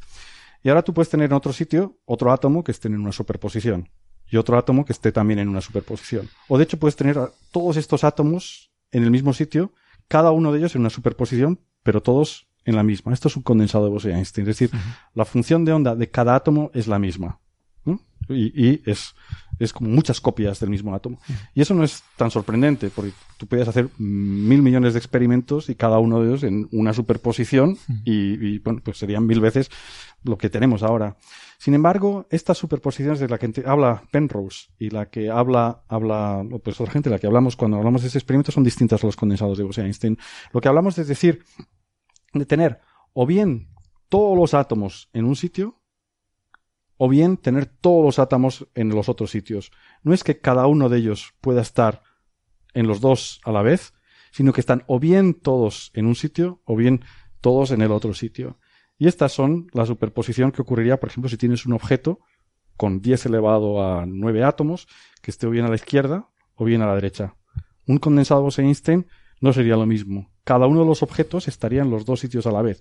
De hecho, si tú mides, pues algunos estarían a la izquierda y algunos estarían a la derecha. Si tú tienes un condensado Bose-Einstein, pues como cada uno está pues, en varios sitios, algunos a la derecha, otros a la izquierda y pues la mitad más o menos te van a aparecer a la izquierda, la mitad a la derecha. Pero si tienes esta superposición, si uno está a la izquierda, todos los demás están a la izquierda, o si mides el primero a la derecha, todos están a la derecha. Y estos son los que dan lugar, los que s- eh, son mm, de acuerdo con estas teorías de Leggett o de Penrose, etcétera, etcétera, son los que no podrían existir con objetos grandes. Estos deben estar o bien a la izquierda o bien a la derecha. Y lo que Déjame, perdona, sí. porque como Francia está por Ah, vale. videoconferencia, no sé si... Sí, si permitís un pequeño detalle, a veces el- lo que caracteriza la mecánica cuántica es la constante de Planck, que es una constante de acción, es decir, del producto de un cambio en energía por una duración, por un cambio en tiempo. Es decir, el producto de cambio en energía por cambio en tiempo es lo que caracteriza lo cuántico. Las cosas son cuánticas cuando ese cambio es muy pequeño. Entonces, lo que es la escala típica de un sistema para que deje de ser cuántico, no podemos decir que sea el número de átomos. En ciertos sistemas estará correlacionada con el número de átomos. Básicamente es la acción. Si la acción crece, llegará a un cierto nivel en el que la acción se convierte, eh, hace que el sistema se vuelva clásico. Si tiene mucha acción o tiene poca acción. Esto en algunos sistemas significará que tienen muchos átomos y en otros sistemas pasará con mucho menos átomos. Pero entonces, eso querría decir que una cosa. eh, perdona, eso querría decir que una cosa muy grande, si yo eh, reduzco mucho su energía cinética, su temperatura, etcétera, lo puedo reducir a un, eh, a un comportamiento cuántico, simplemente enfriándolo mucho y, y teniéndolo muy quieto, porque claro, yo la acción la puedo disminuir todo lo que quiera, en principio, independientemente de lo grande que sea mi objeto, ¿no? Claro, por eso los condensados de Bose-Einstein pueden tener miles de millones de átomos, pero tienen que estar enfriados a nanokelvin, a mil millonésimas de, de Kelvin sobre el cero absoluto. Tienen que tener una acción muy baja para que realmente la ley cuántica, eh, la- esa función de onda común que lo representa a todos, eh, sea una descripción correcta de ese estado con muchísimos átomos. O sea, no importa el número de átomos, importa que tu descripción sea común a todos ellos. Entonces, volviendo al problema de, de la medida y al colapso de la función de onda cuando medimos un experimento en cuántica, eh, podríamos quizás interpretarlos entonces como que es un objeto de comportamiento clásico que interacciona con uno cuántico el que lo convierte en clásico, algo así. O sea, con lo que estás comentando, Francis. No sé lo que opinará Ignacio, pero en principio eh, el, pues la medida también puede ocurrir entre objetos cuánticos. Es decir, un objeto cuántico puede medir a otro objeto cuántico. No es necesario que haya un sistema clásico que sea el que mide. Tampoco es necesario que sea un sistema consciente. Es decir, un sistema cuántico completamente inconsciente puede medir, puede actuar como medidor de otro sistema cuántico. Eh, eh, a mí la interpretación que me gusta de la mecánica cuántica es la bayesiana, es decir, la basada en información. Y lo que yo tengo es que cuando yo ignoro la información sobre el sistema, cuáles son sus posibles estados, evolucionan esos posibles estados con una ecuación diferencial, la ecuación de Rödinger. Evoluciona de manera continua, como si el tiempo fuera un, proceso, evoluciona en el tiempo, como difundiéndose. Pero en el momento en el que yo mido, yo actualizo mi información del sistema y yo ya sé que he medido y que está en un estado concreto. Yo ya he perdido mi ignorancia. Yo ya sé en qué estado está. Yo debo de actualizar en mis cálculos la información que he recibido y a partir de ahí revolucionar de nuevo eh, el proceso de ignorancia. Tengo ignorancia que evoluciona en tiempo como una ecuación diferencial y un proceso de adquisición de información que es una proyección de mi información. El, concepto de colapso a mí no me gusta, es un concepto ya creo que obsoleto para la mayor parte de los físicos cuánticos. ¿Qué, qué, opina Ignacio? bueno, yo creo que eso es una, es una interpretación en la cual, o sea, lo que estás describiendo es algo subjetivo. La física cuántica es algo subjetivo. Tú estás hablando de lo que tú estás pensando. Tú tienes un conocimiento de lo que está pasando. Ese conocimiento ahora pues, o sea, tú tienes, quieres una distribución de probabilidad, que lo medimos pues, con una función de onda, ¿no? Que está relacionada con la probabilidad, y tú tienes una probabilidad de que cosas ocurran. Esas probabilidades van cambiando porque el, el mundo se mueve, hay unas ecuaciones que nos dicen cómo cambia, y de repente adquieres información, y tú, utilizando pues el teorema de Bayes clásico, ¿no? Pues tienes que actualizar tu información, ¿no? Si te, te digo que tengo a, lo mejor una moneda en mi bolsillo izquierdo y otra en mi bolsillo derecho, o en mi bolsillo derecho, pues tienes tu, tu información es que tienes una probabilidad de que esté en mi bolsillo izquierdo o derecho. Ahora, si te enseño el bolsillo izquierdo y está vacío, automáticamente tienes que actualizar tu probabilidad, ¿no? Y decir que está en mi, está en mi bolsillo derecho con probabilidad 1. Bueno, pues un poco es lo que, lo que dice esa interpretación de la física cuántica, que yo no conozco cosas, van evolucionando, mi función de probabilidad va evolucionando, y entonces, pues cuando observo algo, adquiero información y tengo que actualizar esa probabilidad. Y eso es lo que es el colapso de la función de onda. Claro, pero eso es. El, problema que yo tengo ahí con ese cubism es que es algo subjetivo, es decir, es algo tuyo. ¿Por qué no podemos tener una teoría que no me hable de lo que yo pienso que pase fuera, sino de lo que pasa fuera? ¿Por qué no puedo decir qué es lo que está pasando ahí? ¿Eh? Si, no, si no, tengo que hablar. Oh, yo es que pienso. Porque en cuanto empezamos a decir, no, no, ¿qué es lo que pasa fuera? Entonces empiezas a tener problemas, porque cuando tú observas algo y dices, no, es que mi spin está para arriba, ¿estaba realmente para arriba antes? Entonces, para, para esa interpretación no lo puedes preguntar. no, no, esa, esa pregunta no está autorizada. Y eso es lo que te contesta pues Chris Fuchs y te contesta pues los, la gente que trabaja con este cubism. Y entonces le digo, bueno, ¿por qué no, por qué no voy, a, voy a poder preguntar? Puedo preguntar, ¿no? Puedo, a lo mejor no está definida, a lo mejor es otra cosa, pero... Eso, es lo que choca, ¿no? Con el resto de nuestras teorías. O sea, eso no lo... o sea, cómo entendemos la gravedad, o sea, la relatividad general, o cómo, o cómo entendemos las, las teorías clásicas, después chocan eh, de, lleno con eso. O sea, sí tiene sentido una descripción, por ejemplo, en, gravedad, independientemente del observador. No, pero y, creo que no resuelve el, el, el, problema básico que queremos decir, que qué es medir. Sí. Porque si tú dices que, eh, o sea, si crees en el realismo de que lo otro está en un estado intermedio, que no está colapsado a nada en concreto, eh, ¿por qué cuando tú lo mides, qué, qué, significa medir? Porque tú has dicho, dos, dos sistemas cuánticos pueden eh, eh, uno puede medir al otro, pero ¿cómo es posible que colapse un sistema cuántico a otro? ¿Por qué no se quedan en un estado entrelazado? lo que quiero decir es que sigue, sigue existiendo ese problema de fondo, ¿no? Filosófico. Bueno, yo creo que no, no, existe, no existe si realmente tomas esa opción que dices, no, es mi conocimiento. O sea, o sea, eh, mi función de onda no describe lo que está pasando allí, describe mi conocimiento sobre lo que está pasando. Entonces, claro, que haya superposiciones, ¿no? Pues me lo va a decir mi, probabilidad, me va a describir lo que esté pasando con el aparato o no el aparato. Pero yo al final lo que tengo es una probabilidad en mi mente de que algo ocurra. Y entonces, ese algo ocurra son señales en mi mente. O sea, yo solo observo, digamos, bits que van pasando a mi conocimiento. Entonces solo tengo que predecir eso. Y, y, no tengo que predecir qué es lo que está no tengo por qué hablar y dar una interpretación de, de que eso quiere decir que se ha movido esa partícula. No, no. A mí me ha llegado un chip aquí y ha hecho clic, cero o uno, cero, uno.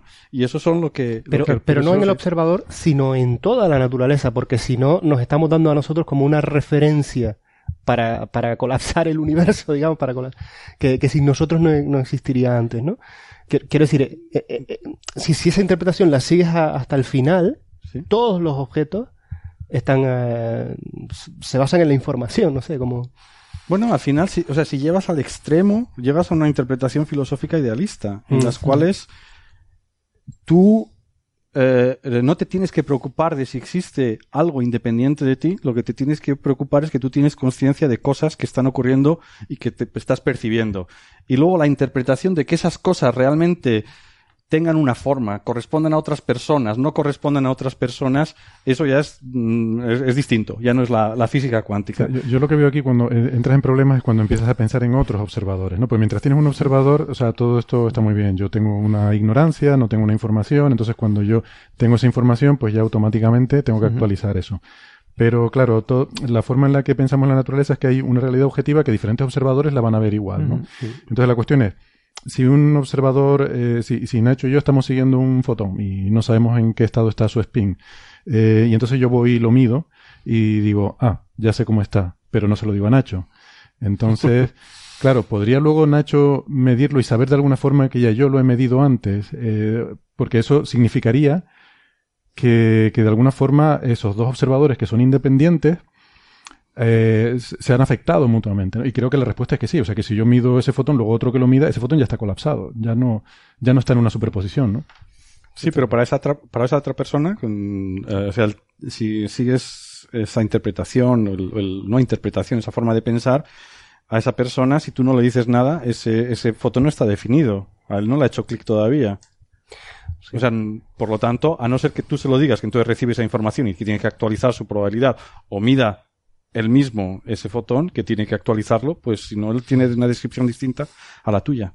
Pero podría hacerse experimentos, ¿no? Surgirá si esa otra persona que ignora esa información realiza el experimento, verá el resultado como si hubiera ocurrido la actualización de Claro, información. claro. Todo es, todo es compatible, es decir, no hay ninguna contradicción. Es decir, no se puede, desgraciadamente, hacer un experimento en No. el cual, pues tú, dependiendo de si mides o no midas, no va a haber ninguna contradicción. Porque en última instancia esto es una teoría filosófica antigua, que es el solipsismo, que decía que la única realidad existente soy yo. ¿no? Por lo tanto, mm, da igual lo que tú hagas, que es todo producto de mi imaginación. ¿no? O sea, tú, en el- es decir, ¿cómo sabes tú que yo existo? No lo Sí, sabes. sí. No, pero no nos queremos meter ahí, pero lo que te quiero decir es que este, que esta, que si lo llevas hasta el final, eh, te lleva a esto, ¿no? Por eso, por eso le decía antes a, a Ignacio que eh, no puede ser el observador, el, en última instancia, el que eh, el objeto especial en el universo, porque si no es una teoría solipsista de estas, ¿sabes? Tiene Bueno, que pero, ser pero es todo. precisamente eso, es precisamente eso. O sea, la, la, unas interpretaciones, eh, el observador es lo esencial, son subjetivas, es decir, tu función de onda, la función de onda depende de el observador, depende de tu conocimiento y es subjetiva. Y hay otras, como la de Everett, en la que dicen no hay nadie privilegiado, todo es física cuántica, todos son superposiciones y no hay ningún observador privilegiado en el, en el universo.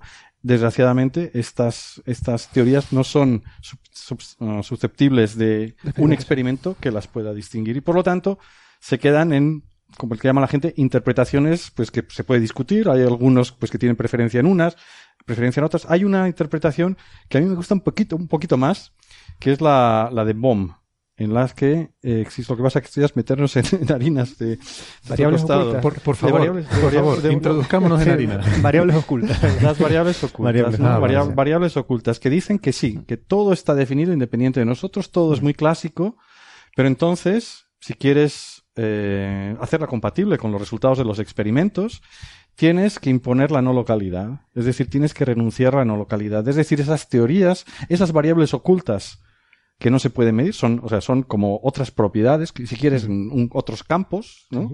Pero que no están interaccionando con el, nuestro, con el nuestro, de forma- no hay ninguna forma que los podamos tener, ni extraer ninguna información, pero esos campos entonces tienen que violar pues eh, relatividad general, o sea, tienen que ser, tienen que tener acción instantánea, ¿no?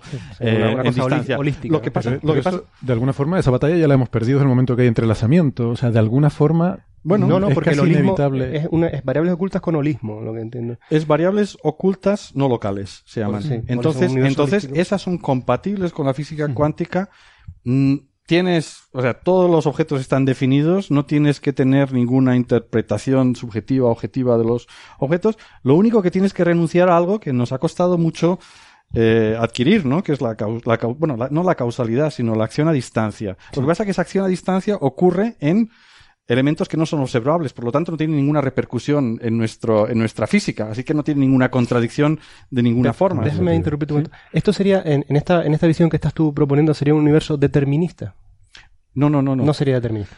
Bueno, es un, es, es un universo en los que existen variables aleatorias y esas variables aleatorias pueden tomar un valor desde el origen, entonces sería determinista, o puede que haya algo realmente aleatorio. Y hay distintas, distintas opciones, ¿no? Una de las opciones es la que lleva pues Toft, ¿no? Que es muy famoso por ello, en el cual él piensa que existen variables ocultas, eh, lo que sea, pero que son completamente deterministas. Es decir, que nosotros estamos programados desde el principio del universo y cuando medimos desigualdades de Bell las violamos no porque haya superposiciones, sino porque todo está desde el origen del universo pensado para que nosotros en esos momentos midamos, midamos en esta dirección, no hay free will, no hay nada parecido, ni libre albedrío, ni nada así, sino que uh, haya estos resultados. Eso es un extremo, pero no hace falta llegar a ese extremo. Claro. Pero espera, antes de seguir, porque yo sé que Nacho quiere hablar sobre ese tema, porque ayer lo estuvimos comentando, pero antes me gustaría hacer una pequeña introducción histórica para los oyentes, que a lo mejor esto de las variables ocultas les sonará algo de, de, los años 30. No, no, oscuro no. O sea, nuestros oyentes seguramente han oído hablar de las variables ocultas y le sonó a lo mejor a, una teoría antigua que se había descartado. Eh, fue una de las interpretaciones que se pusieron, se propusieron originariamente y yo creo que eran las favoritas de, de, la gente sensata, eh, por así decirlo. Pero Claro, esa interpretación se fue descartando y sobre todo creo que a raíz de los experimentos de Bell, eh, creo que fue donde ya quedó prácticamente desahuciada esta teoría porque en estos experimentos se demostraba que eso no podía ser así, pero claro, uno de los postulados era la localidad eh, en estos experimentos, ¿no? Entonces ahora está resurgiendo de nuevo esta teoría, que es lo que comentaba Ignacio, eh, diciendo que, bueno, que quizás no hay que descartarla, sino simplemente es que eh, existe en esta, transmisión instantánea ¿no? de, de, información que, como tú dices, es en variables que están ocultas, por lo tanto no nos afectan a nosotros y por lo tanto no hay una transmisión de información, que es lo que nos impone la relatividad, pero que, mm, bueno, pero que internamente de alguna forma la naturaleza tiene unas variables a las que nosotros no podemos acceder y esas variables están determinadas de alguna manera, ¿no? Y ahora lo que estamos discutiendo es si hay una aleatoriedad en, en cómo están esas variables o si todo es determinista, ¿no?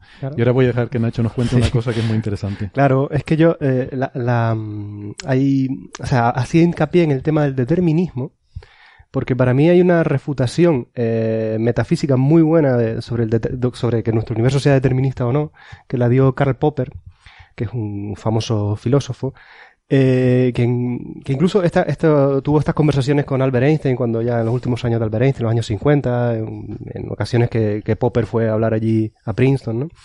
Y él hace un argumento en contra del determinismo en, además que para los oyentes que lo quieran eh, eh, leer en profundidad está en, un libro, quizás su libro más conocido, que es El Universo Abierto, donde él dice, si el universo fuera determinista, se da la siguiente paradoja. A priori, en un universo determinista, yo podría seguir avanzando con mis leyes físicas y con los ordenadores cuánticos de, de Ignacio, ser capaz de, por un plan broma, pero uno podría llegar a desarrollar eh, si un universo es determinista y con leyes deterministas, uno puede predecir el futuro con absoluta eh, certeza, en teoría. ¿no? En teoría. Entonces, eh, uno se, produce la siguiente paradoja, que es una casi hasta una paradoja de tipo temporal, es que yo puedo saber hoy lo que voy a pensar dentro de un año, porque lo puedo predecir. Claro, eso, eso, eso enlaza con todo el tema del universo bloque de, Albert Einstein y todas estas paradojas del tiempo que, que, que están relacionadas que cuando un universo es determinista, pasado, presente y futuro no, no tienen una distinción clara porque están completamente ligados, es una única estructura, ¿no? Sin embargo, nosotros recordamos el pasado y no recordamos el futuro. Entonces, para mí, esta, esta, eh, esta, digamos, problema que planteaba Popper me parece un problema muy serio para cuando uno quiere hablar de un universo determinista, ¿no? Creo que Francis quería decir alguna cosa, ¿no? Sí, Nacho, una cosa. Eh, Popper es primera mitad del siglo XX. Es decir, una persona que hoy en día ya no podemos sostener sus ideas porque no son sostenibles, porque ha habido una segunda mitad del siglo XX, eh, el desarrollo de los sistemas deterministas caóticos. Hoy en día, tanto los sistemas hamiltonianos, que conservan la energía, que tienen estocasticidad, como los sistemas disipativos, que disipan energía, que tienen caos determinista, son impredecibles. Los sistemas eh, no existe el determinismo puro. Incluso aunque estén perfectamente descritos, nunca puedes conocer con absoluta precisión eh, cualquier medida. Siempre tienes un mínimo error y ese error se amplifica en muchos sistemas y hace, por ejemplo, que sea imposible predecir el clima meteorológico. Sí, pero Francis, pero aquí estamos hablando, lo que estás hablando es de una imposibilidad de predicción asociada al error, que es cierto. ¿no? Yo no estoy diciendo que lo que tú estés diciendo está equivocado. Yo lo que estoy diciendo es un planteamiento todavía más básico. Imagínate que la naturaleza trabaja de manera determinista. Y que nosotros asintóticamente somos capaces de reducir ese error, ese error, ese error, hasta un punto en el que yo hoy no soy capaz de predecir lo que voy a pensar dentro de tres segundos por ese error, pero imagínate que fuéramos mejores y mejores, que intrínsecamente fuera determinista, ¿vale? Y que fuera capaz de reducir ese error, a priori nada impide que yo pueda predecir lo que iba a pasar dentro de un año. Y por tanto... Nacho, no te equivoques. Popper no Vale. podía. Por lo tanto, Bueno. Popper no podía tener las ideas buenas. Esas ideas ya están completamente descartadas por cualquier filósofo. Las ideas buenas pueden estar desde hace dos mil años, no, no importa. Un objeto real. El objeto continuo no existe en la naturaleza. Es objeto, Efectivamente. una intelequia de los matemáticos. Entonces, hablar de eh, que yo puedo reducir el error tanto como yo quiera es absolutamente eh, sin ningún tipo de sentido. Pero Hoy es en que- día ningún filósofo puede, sostener ese tipo de ideas. Precisamente creo que esa es la, es, la, es la razón por la que también Popper niega eso. Es decir, Popper niega eso. Porque dice que lo otro, el continuo, lo- eh, la reducción del error hasta cero y todo eso no tiene sentido porque produce este tipo de paradoja. Pero sí, sí, Sí, quería, mencionar en torno a eso. Yo no soy, o sea, yo no soy determinista ni mucho menos, pero yo creo que un determinista te diría que lo que estás eh, diciendo se basa en el hecho de que existe una cantidad finita de eh, variables. Y lo que dicen la gente que utilizan estas teorías deterministas es que hay una cantidad infinita, con lo cual no se, no se aplica. Hay una cantidad infinita de variables ocultas. De, de- información en las variables ocultas. Cógete el número pi, ¿no? infinitos dígitos. ¿no? Vale. Pues ah, esta información está en esta- pi está en, en- en Mm. todos Ah, con vale, los vale. infinitos dígitos. Entonces infinita. nunca puedes tener todos ellos, por lo tanto nunca vas a poder llegar a esa, a esa contradicción que tú tienes. Pero bueno, o sea, Uf, pero eso, eso nos llevaría a otra discusión metafísica, que es cuánta capacidad, relacionada con la información que antes comentaban tanto tú como Francis, ¿no? Es decir, cuánta en capacidad de información tiene nuestro universo. Porque si existieran, eh, eh, o sea, a priori, es decir, por ejemplo, la pregunta es, ¿existe el número pi en la naturaleza? ¿O es solo una entelequia matemática? Porque si existe en la naturaleza, significa que la naturaleza tiene información infinita. ¿No? Claro. Y eso es agüita, eso es muy fuerte, ¿no? O sea, ¿cuál es el- y y eso significaría que la estructura de nuestro universo es un continuo y volvemos a la paradoja esa, ¿no? Mientras que si nuestra, la estructura de nuestro universo es finita, solo puede contener información finita. Pero bueno, no quiero tampoco meterme por ahí. Eh, Sí, y me permitís un pequeño detalle eh, en relación a lo que contábamos antes de la interpretación bohmiana, que también es una interpretación que a mí me gusta. ¿no? Eh, la naturaleza está hecha de espacio-tiempo, un espacio-tiempo descrito de manera clásica, y de campos cuánticos. Los campos cuánticos son objetos fundamentales. No sabemos qué son, no los podemos definir, porque son objetos fundamentales. Para definir un objeto siempre tengo que definirlo en función de objetos más fundamentales que él. Y los campos cuánticos es lo más fundamental que tenemos. Entonces, de los campos cuánticos, lo único que sabemos es que tienen dos posibles estados. Un estado de vacío, que podemos explorar en ciertos experimentos, y un estado de partícula, con el que podemos explorarlo, eh, esos campos cuánticos habitualmente con otros tipos de experimentos. La mecánica cuántica no relativista, las interpretaciones de la función de onda, la función de Rodinger, etcétera, nos dan información sobre nuestros experimentos utilizando partículas para explorar los campos cuánticos. No podemos explorar intrínsecamente, con experimentos específicos, las propiedades de esos campos cuánticos, porque son objetos fundamentales. Solo podemos eh, explorar objetos derivados de los campos cuánticos, son sus estados de tipo partícula.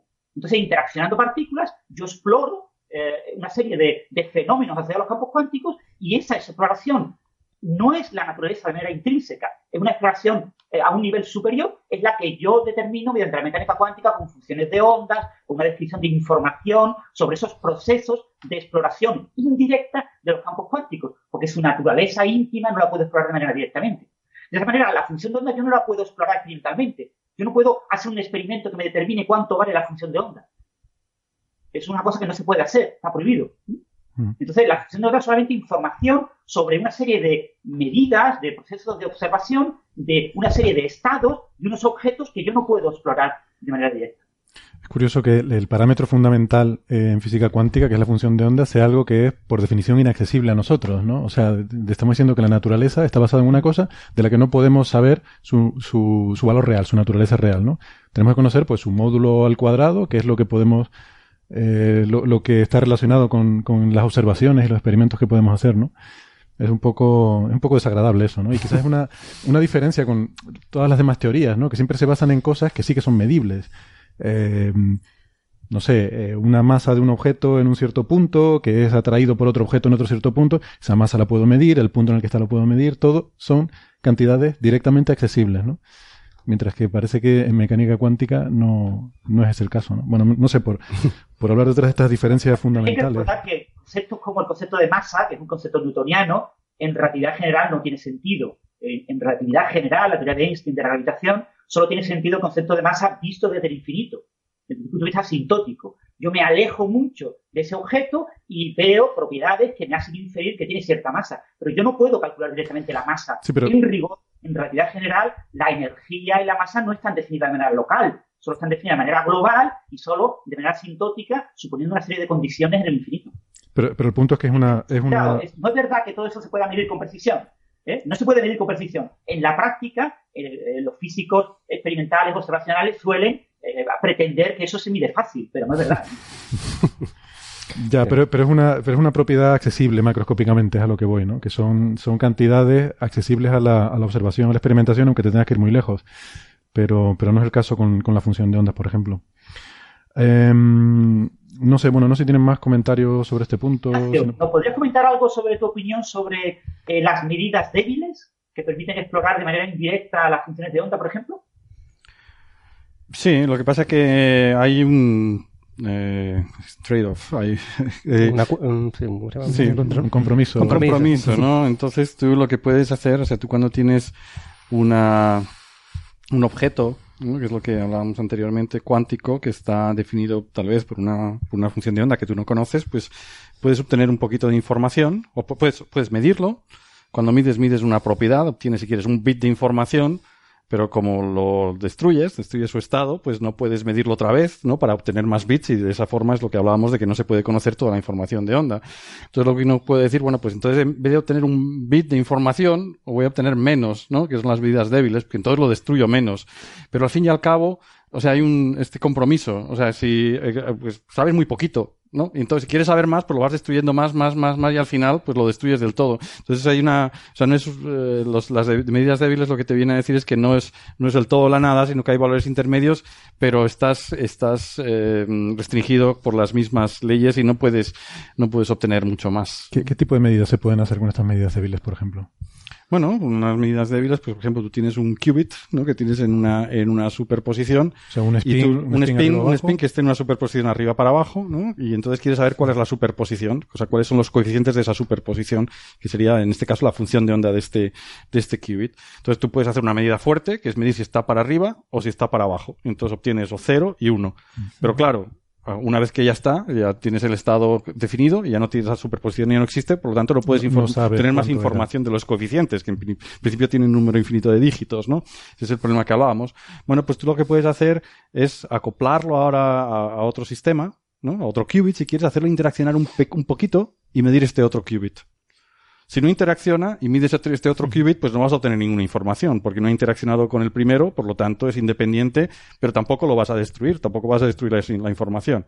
Si ahora lo acoplas muy fuertemente, pues sí, vas a obtener mucha información y lo vas a colapsar de la misma forma. Pues si lo haces, lo acoplas débilmente, pues entonces, midiendo este qubit, sab- sabes que a lo mejor tiene más, poquito más de probabilidad de estar para arriba, para abajo, pero no sabes. Entonces así puedes obtener un poquito, no es menos de un bit de información. Hay un teorema matemático que te dice que no hay, es imposible obtener más de un bit de información de una medida, no de un qubit. Entonces, pues al final puedes tener un poquito menos y hay un continuo, ¿no? Entonces esto se puede hacer en la práctica. Este, este acoplamiento débil te refieres a que hay una cierta probabilidad de que si este tenía el spin para arriba, entonces este otro lo tendrá de tal forma, pero solamente una cierta probabilidad. De manera que yo puedo hacer esta medida y si me sale para arriba, digo, vale, hay una pequeña probabilidad de que el spin del original era tal. Exacto. O sea, tú lo que puedes hacer es, por ejemplo, si tienes, mm, siendo más específico, tú pones el segundo spin para abajo. De tal forma que si el primer spin que quieres medir está para abajo, el segundo spin no cambie. O si el primer spin está para arriba, pues que el spin segundo, el, medidor, cambie completamente. Entonces, si tú mides el segundo spin para arriba, pues entonces sabes que el primero está para arriba.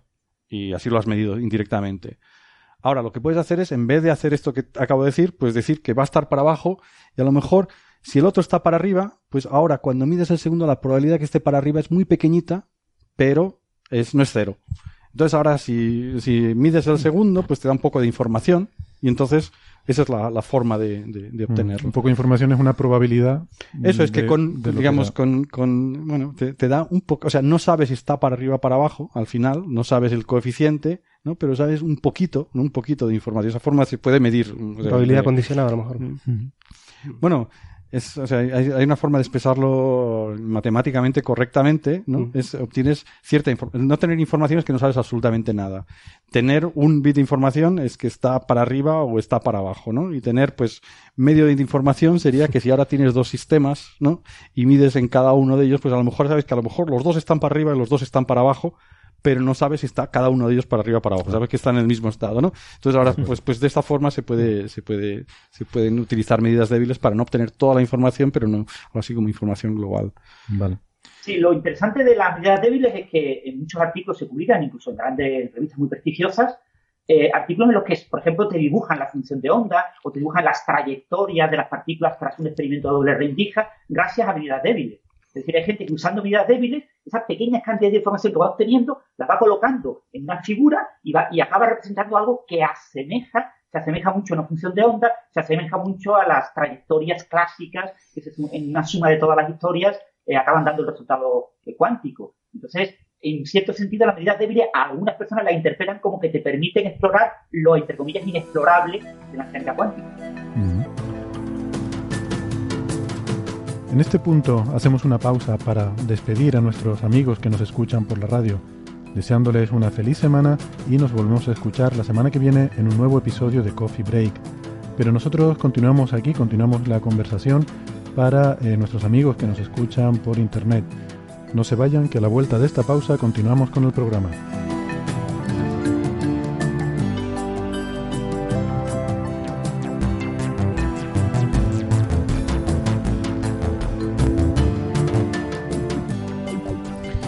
Muy bien. Eh, por ir acabando este bloque, me gustaría volver a retomar un, tema del que estuvimos hablando antes, que tiene que ver con qué es lo que determina que un objeto tenga propiedades cuánticas. Hemos estado hablando de- de- del tamaño, de, de- la acción. Eh, eh, me gustaría, Ignacio, que nos explicaras un poco algo de lo que estuviste hablando en, en tu conferencia eh, y el concepto de coherencia eh, y el problema que supone, en particular en la computación cuántica, pero que, que es algo que ocurre también en muchos otros ámbitos, mm, sobre cómo eh, la interacción con otras partículas, con, con otros sistemas, pues puede dar lugar a que se produzca esa decoherencia ¿no? en el sistema cuántico. Eh, ¿Nos puedes explicar un poquito estos conceptos?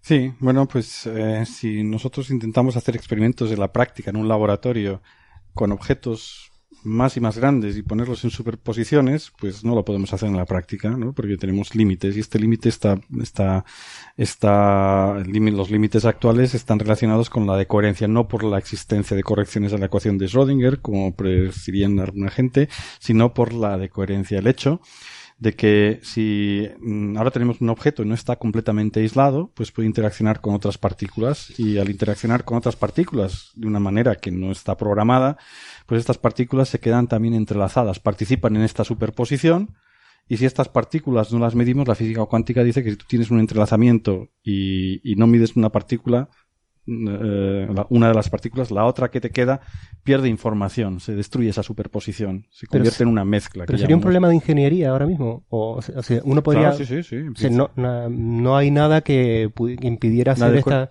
O sea, la mejor mi vacío. Lo que La sea. decoherencia no es, no es, o sea, la decoherencia es, es, es un problema técnico, digamos, pero muy Vale. serio, vaya. Claro, claro, El claro. hecho de que, pero es, es, es un problema muy serio, porque claro, si ahora imaginemos que tenemos una partícula, ¿no? Y entonces, pues la probabilidad de que no interaccione con otra durante un tiempo de nuestro experimento, digamos, es 0,99, ¿vale? Sí. Pues, si ahora tenemos dos partículas, para no destruir la superposición, ninguna de ellas tiene que interaccionar con otra. La probabilidad será 0,99 al cuadrado. Si tenemos 1000, será 0,99 elevado a 1000. Y por lo tanto, una ley exponencial, y eso es lo que hace, pues, las leyes exponenciales que aparecen en la naturaleza, hacen las cosas en la práctica imposibles. Y eso es precisamente lo que ocurre. ¿Y el, límite está en la capacidad de hacer el vacío que tenemos ahora? Bueno, las interacciones que quieres evitar son primero en, en el vacío, pero esos, esos normalmente no suelen ser el impedimento fundamental. El los impedimentos fundamentales son el, eh, pues campos campos que no se pueden ais- que no se ah, Que no puedes aislar. shield, que no se pueden Sí, eh, apantallar. apantallar. Apantallar. Bueno, campos magnéticos pues o sea tú tienes un teléfono una, una Un central de teléfonos móviles que te envía radiofrecuencia y tus átomos a- con la radiofrecuencia pues cambian la- o sea, interaccionan con esos fotones de radiofrecuencia entonces claro tienes que aislarlo y las- los aislamientos no son perfectos existen pues pues muchos, Eh, muchos lo que comentaba José Alberto, ¿no? Los rayos cósmicos. Rayos cómicos, por ejemplo. rayos, ra- rayos cósmicos, supongo que también, yo no- que yo sepa, no tienen, no, en los experimentos que se hacen con computadores cuánticos y sí, de momento no, no son el, el, el cu- el cuello de botella. Eh, vale, eh, uno de los temas, eh, vamos a empezar a hablar ahora de, de computación cuántica, salvo que alguien tenga alguna otra cosa más que quiera sacar sobre esto. Y, y, quizás, bueno, un tema que está un poco a caballo entre las dos cosas, ¿no? En tu, en tu conferencia mencionabas entre las, bueno, muchas aplicaciones potenciales que puede tener en el futuro la computación cuántica. Eh, una de ellas hacía eh, referencia a avance- avances en machine learning y en inteligencia artificial. Y mm, entonces, bueno, en este sentido, eh, supongo que conoces la, la idea de Penrose, hemos estado hablando antes de- sobre Penrose, sobre el origen de la conciencia, como basada en procesos cuánticos. Eh, por otra parte está la escuela más, eh, más clásica de que la conciencia es una gigantesca red neuronal, que es una cuestión de, de, de cantidad, ¿no? De que cuando pasemos de redes neuronales como las actuales de, no sé, equivalentes a la de una lombriz, al cerebro de una lombriz, a una cosa ya pues comparable a la de un animal superior, pues a lo mejor podremos tenerla. Luego está el tema también de la complejidad, ¿no? De cómo se organiza, de cómo se organiza eso, porque nuestros cerebros llevan millones de años de evolución para, para producir esas estructuras. Pero bueno, independientemente, ¿no? El, el, eh, el fundamento básico. Yo entiendo cuando tú hablabas de, de ordenadores cuánticos para Machine Learning te referías a esta segunda parte, ¿no? Eh, al Me desarrollo refiero a de- algo, algo muy técnico que no tiene que ver con el, el concepto de conciencia en sí mismo, ¿no? El machine learning es algo, son problemas de optimización al fin y al cabo, ¿no? En los cuales pues tienes una serie de parámetros que quieres eh, optimizar y, y se puede reformular como efectos de, de optimización de algo, ¿no? En términos de muchos parámetros y muchos datos. Y bueno, pues eso, es un- eso se lo hacen los ordenadores, ¿no? Esa optimización. Entonces ahora un ordenador, pues puedes utilizar en vez de un ordenador usual para hacer esa optimización un ordenador cuántico. de manera que el hay- entrenamiento, por ejemplo, fuera más rápido, ¿no? Eso es que el entrenamiento sea más rápido, que la, que la, que la obtención, una vez que tienes entrenado, la obtención del resultado sea más rápido, y pues estos son algoritmos. Y entonces existen algunos algoritmos cuánticos para parte de esta optimización para hacerlo más rápido y de hecho pues Google pues piensa que, que estos algoritmos cuánticos van a funcionar pues para, para los procesos que ellos están, están poniendo en marcha relacionados con inteligencia artificial. Es decir, que si te, te entiendo bien, el, el- el uso de la computación cuántica en un futuro desarrollo de la inteligencia artificial ahora mismo se contempla simplemente como una mejora en la capacidad de cálculo. Exacto. No en algo de tipo fundamental Exacto. de que, eh, que pudiera, porque por ejemplo, eh, viendo tu charla, una de las cosas, viendo tu charla y leyendo sobre, sobre el tema de la computación cuántica, una de las cosas que me fascina a mí es que un ordenador cuántico es- es lo más parecido que, que- que he visto yo a cómo calcula la naturaleza cosas a estas escalas, por ejemplo, y por, y por eso decías que el ordenador cuántico puede realmente ser un, un paso hacia adelante fundamental cuando queramos estudiar cosas como los materiales, porque, porque básicamente estamos reproduciendo un material, ¿no? A esa escala, es decir, estamos, es- mientras que nuestras técnicas de cálculo, ¿no? Eh, son las que sean, pero yo creo que todo el mundo tiene claro que, que la naturaleza no utiliza eh, a la- cuando, una par- cuando una partícula cae en un campo gravitatorio no creo que esté resolviendo las ecuaciones de Newton, sino que está- Sí. su cálculo, entre comillas, es distinto. Déjame contar algo que yo creo que es muy interesante en, en, en, en- en informática, eh, que está relacionado con lo que te dice. En informática hay, hay una eh, tesis o hipótesis, o como lo quieran llamar los informáticos, que se llama la hipótesis de Turing y Church. Y que lo que viene a decir es que todo lo que ocurre en la naturaleza se puede reproducir con un ordenador y además se puede reproducir de manera eficiente. Eficiente quiere decir que se, si tarda un tiempo exponencial en la naturaleza, tarda un tiempo exponencial con el tamaño de tu sistema en tu ordenador, y si tarda un tiempo polinómico, pues también tarda un tiempo polinómico. Es decir, que vas a perder poquito, tal vez factores, pero no cambiar la ley, no cambiar lo que se llama la complejidad. Y esto es algo que estaba básicamente establecido en los años 70, 80, bueno, no, no- se lo creía hasta que llegaron el, ordenador cuántico, porque el ordenador, si es cierta la hipótesis de Church y Turing, lo que querría decir es que si uno construye un ordenador cuántico, eso pasa en la naturaleza, sería capaz de reproducirlo con un ordenador de manera eficiente. Así que eh, probablemente eso no es cierto con, un ordenador cuántico. Esa fue la revolución mayor que ocurrió en informática en los años 90, a principios de los años 90, en el año 92, 93, cuando empezaron a surgir las primeras ideas o a calar las primeras ideas de los ordenadores cuánticos.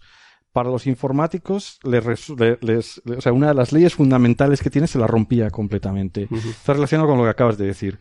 Y es lo que había dicho también Feynman en algunos artículos visionarios que, escribió en los años 80, que dijo que si la naturaleza tiene descrita por la física cuántica, para poder calcular y hacer predicciones lo podremos hacer utilizando física clásica, a que habría que utilizar la física cuántica. Y de hecho, en su afamado artículo en el año 81 describe lo que es un ordenador cuántico, lo llama ordenador cuántico y es básicamente pues lo que hoy en día llamamos un ordenador cuántico. Él dice, dice, además lo dice con unas palabras muy graciosas, dice que si la naturaleza es cuántica, que tenemos que simularla con ordenadores cuánticos, que no con ordenadores clásicos. Y eso es lo que, lo que mencionabas, ¿no? Que si realmente queremos estudiar materiales a bajas temperaturas, reacciones químicas, que son procesos cuánticos, claro, nos cuesta muchísimo utilizar, o sea, redescribirlas con ordenadores clásicos y es imposible muchas de ellas.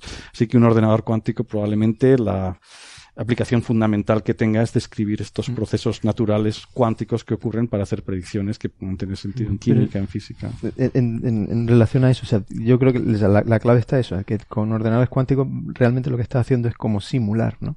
Mientras que lo que se estaba haciendo, eh, como tú dices, resolver las ecuaciones, pues realmente no estás haciendo una simulación de la naturaleza, estás eh, intentando resolver las ecuaciones matemáticas eh, que dentro de un modelo te describen la naturaleza. Pero de lo que se está hablando aquí se, se aproxima más a, a, como a imitar, ¿no? A, simular realmente. Por eso, y aquí Francis y yo chocamos profundamente, tengo unas discrepancias con Héctor y tal, por eso yo creo que la, que la inteligencia artificial, entendida como un, como un desarrollo que pueda eh, em, simular o, incluso reproducir nuestra forma de pensamiento, que es una forma de pensamiento generalista, autoconsciente y todo eso, yo creo que el desarrollo de, la, de la, de la mm, computación cuántica puede tener un papel fundamental, y no estoy hablando de potencia de cálculo, sino en que pueda, ¿sabes? Como simula la naturaleza de una forma más similar ¿no?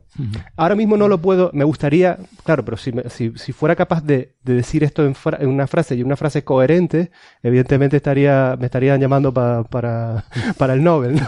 Por eso no lo puedo decir con mejores palabras, pero sí quiero decir que la intuición me dice, y es, la intuición es una cosa de, de inteligencia, a lo mejor la mía no es muy grande, pero eh, en ese sentido, de que la computación cuántica quizás sí pueda ayudar al, al, al, tema fundamental de la inteligencia artificial, no solo en potencia de cálculo, sino en modelar nuestra forma de, de, procesar la información. Eh, no puedo ser más explícito porque no, no, porque no, Bueno, no eres el único que piensa así. Hay otra gente que piensa lo mismo, pero yo creo que, o sea, sería interesantísimo, ¿no? Como dices tú, sería para eh, reservar tu viaje a Estocolmo, ¿no? Pero, Estocolmo. Pero, pero claro, no, hay, forma de saberlo, no tampoco no hay, o sea, para mí, eh, pues no hay un indicio claro de que pueda ocurrir eso. y lo que sí que hay indicios más claros es la parte más técnica, ¿no? Que para resolver se utilice. Eso ahora lo resolveremos cuando tenemos disputas. Eh, quiero dar la palabra a Francis, pero eh, como, cuando tenemos disputas de este tipo, aquí lo resolvemos apostando. Ahora, ahora, ahora haremos alguna apuesta. Francis. No, sobre lo que acaba de comentar Nacho. Nacho estaba haciendo mención a las teorías estas de Penrose que consideran que la conciencia trasciende a la computación y requiere computación cuántica. Y entonces plantea Penrose en su libro La nueva mente del emperador y en otros libros posteriores, junto con un anestesiólogo, Hammer, que fíjate que es una persona que sabe poner anestesias, nada más, que no tiene más conocimiento. tiene que ponértela para que, para que, lo, para que lo lea, Francis, si no. Plantean que eh, ciertas eh, moléculas dentro de las neuronas eh, se comportan de manera cuántica para posibilitar una computación más poderosa que la computación clásica. Pero ellos lo plantean una cosa que se llama los microtúbulos.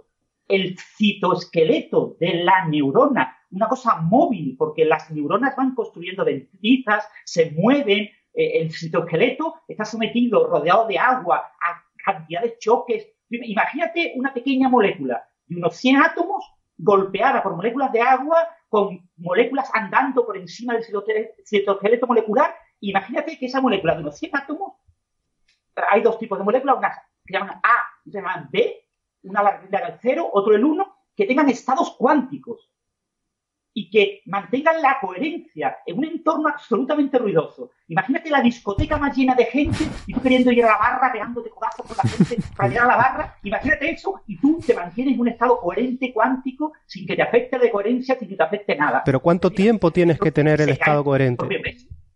Es que esa, la, la pregunta es... Realizados hasta el momento indican que esta teoría no tiene ni pie ni cabeza. Sí, pero, pero todo como... A ver, es que todo se basa en el... Sí. Eh, todo se basa en, eh, en, por lo menos hasta donde lo entiendo yo, en cuánto tiempo tienes que mantener esa coherencia. Porque no, tú estás pensando a lo mejor en mantener eso durante un tiempo muy largo y entonces efectivamente lo que tú comentas no tiene ningún sentido. ¿Sabes? Pero ¿qué, ¿cuánta libertad tenemos eh, para mantener eh, estados coherentes con un número de átomos que tampoco necesariamente tiene que ser muy grande. Porque, por ejemplo, eh, en la conferencia que, dio Ignacio, decía que si tú llegabas al orden de mil, mil qubits, ¿no? Mil átomos, si no entendí mal, ya superas cualquier eh, eh, ordenador actual en un cálculo. Entonces, mil, mil átomos no parece una cosa exagerada, ¿no? ¿Te acuerdas de la cifra de tiempo de coherencia que dicen Hammerus y Penrose que tienen que darse en los microtúbulos? Sí, pero yo, yo, solamente quiero aclarar, Francis, que la, ni siquiera... de las ondas alfa o beta o así, del cerebro, que son unos 50 hercios. ¿eh? Una coherencia del orden de, ponle, un milisegundo. Sí. Un milisegundo, una coherencia cuántica de un sistema atómico con 100 átomos. Sí, pero en cualquier caso, ¿sabes? Eh, tú, eh, tú comentas que sobre la teoría de Penrose, yo la teoría de Penrose ni siquiera la, la he leído, ¿entiendes? Yo lo que estoy, lo que estoy hablando es de que puede haber fenomenología cuántica puede haber fenomenología cuántica, porque eso creo que a todos estaremos de acuerdo, y que, y que lo que necesitamos es entrelazar eh, ¿no? diferentes átomos. No, no, lo sé, pero yo te insisto, no, no, no tengo la teoría, yo no soy Penrose, no, no estoy proponiendo nada en concreto. Estoy proponiendo si desde un punto de vista físico tiene sentido que se produzcan este tipo de, de, mm, eh, de cálculos en nuestro cerebro y si esto, y si esto eh, nos puede dar pistas sobre realmente, en última instancia, eh, generar una inteligencia artificial de tipo generalista que se parezca a nosotros. Porque yo creo que también estará, está de acuerdo en que lo que hay por ahora no se parece. Eh, se parece en, algunas cosas, pero no se parece a lo que uno intuitivamente tiene en la cabeza como, como una cosa inteligente. ¿no? Yo acabo de dar una conferencia aquí en Palma ayer por la tarde sobre inteligencia artificial, el futuro de la inteligencia artificial y cómo se ha reflejado en el cine. ¿no? Eh, en realidad, eh, para todos los expertos en inteligencia artificial, yo pertenezco a un área de conocimiento que se llama ciencia de la computación e inteligencia artificial y estoy rodeado de colegas expertos en inteligencia artificial no hay ningún tipo de duda para los expertos en inteligencia artificial que la computación clásica permite explicar perfectamente la inteligencia, la conciencia, sin necesidad de meter cuántica ni nada por el estilo. La clásica lo permite. Otra cosa es que quizás con futuros ordenadores cuánticos pudiera ser algo más eficiente pero permitir eh, simular en un ordenador, en un eh, software, eh, la inteligencia similar a la humana con un ordenador clásico, a, priori se debe de permitir. ¿Por qué no ha habido muchos avances? Ha habido una cantidad enorme de avances, ¿eh? Es que, no, es que en 1956 Simon y Newell dijeron que en 10 años tendríamos una máquina consciente. Uy, en 1966 no la tuvimos. Bueno, pero es que eso es muy complicado, ¿eh? Pero ha habido una enorme cantidad de avances.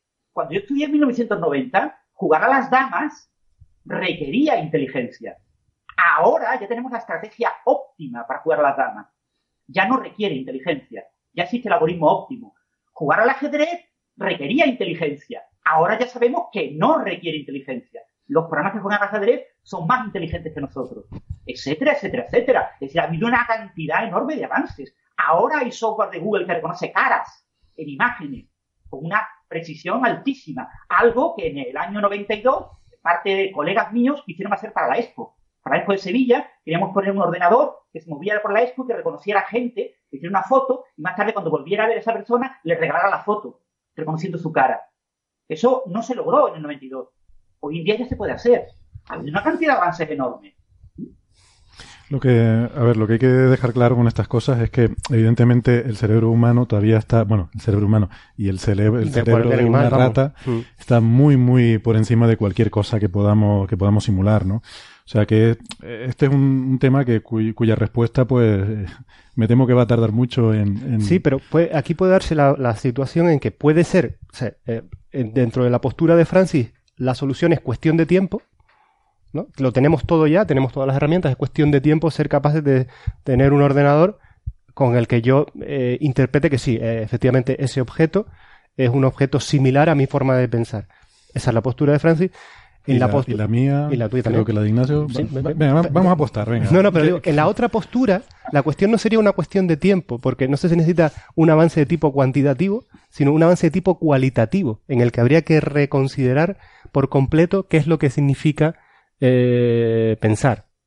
Eh, Penrose habrá dado su propuesta, como, he dicho antes, la desconozco, tampoco me, interesa mucho en ese sentido eh, a nivel de detalle, porque como dice Francis, pues puede estar descartado.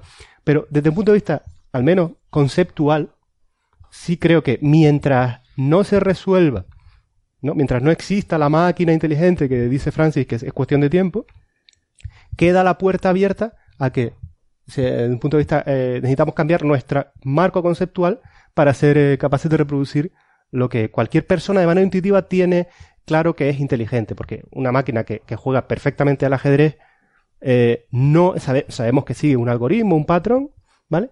Pero no es capaz de, de después de, de decidir, después de, de- de jugar al ajedrez, vamos a irnos a, a tomarnos unas cervezas y tal y a celebrar la victoria, ¿no? Bueno, lo tomar una cerveza no es cuestión de inteligencia, es cuestión de desarrollo evolutivo que hace que tengamos ciertos apetitos y que nos gusten ciertas cosas Bueno, pero por me- selección me natural. entiendes, ¿no? Te entiendo. Entonces, Claro, eh, es una de las grandes la- cuestiones que se plantean la gente que trabaja en inteligencia artificial, ¿no? Es que cada vez le pedimos más a las máquinas inteligentes. Claro. Ya no solo queremos que eh, sean creativas y pinten cuadros con su propia personalidad, no solo queremos que compongan música como un músico contemporáneo que pueda ser interpretada por la Filarmónica de Londres y que nadie de los críticos de arte de, de allí, que son expertos, sepa si es de humano o no humano esa obra creada por una máquina. No pedimos eso. Además le pedimos que vaya al bar y se tome una cerveza. Efecti- Efectivamente, ¿no? Es que eso es lo más importante. bueno, entonces, porque quiero ir, quiero ir cerrando ese tema. Entonces, la, la pregunta es clara. O sea, una red neuronal, eh, grande como sea, compleja como sea, con el tiempo que lleve, ¿será capaz de dar lugar a, una inteligencia? Y vamos, por favor, a no entrar a, intentar definir lo que es la inteligencia porque nos podríamos tirar cuatro o cinco programas. ¿Será capaz de dar lugar a una inteligencia, una red neuronal, o se necesita algo más, algún tipo de interacción cuántica que haya que meter en el sistema? Entonces yo creo que casi todos nos hemos mojado ya, salvo José Alberto. Bueno, vamos, vamos a decir que nos apostamos, venga. No sé, una cena, venga. No, bueno, estamos hablando de cervezas, ¿no?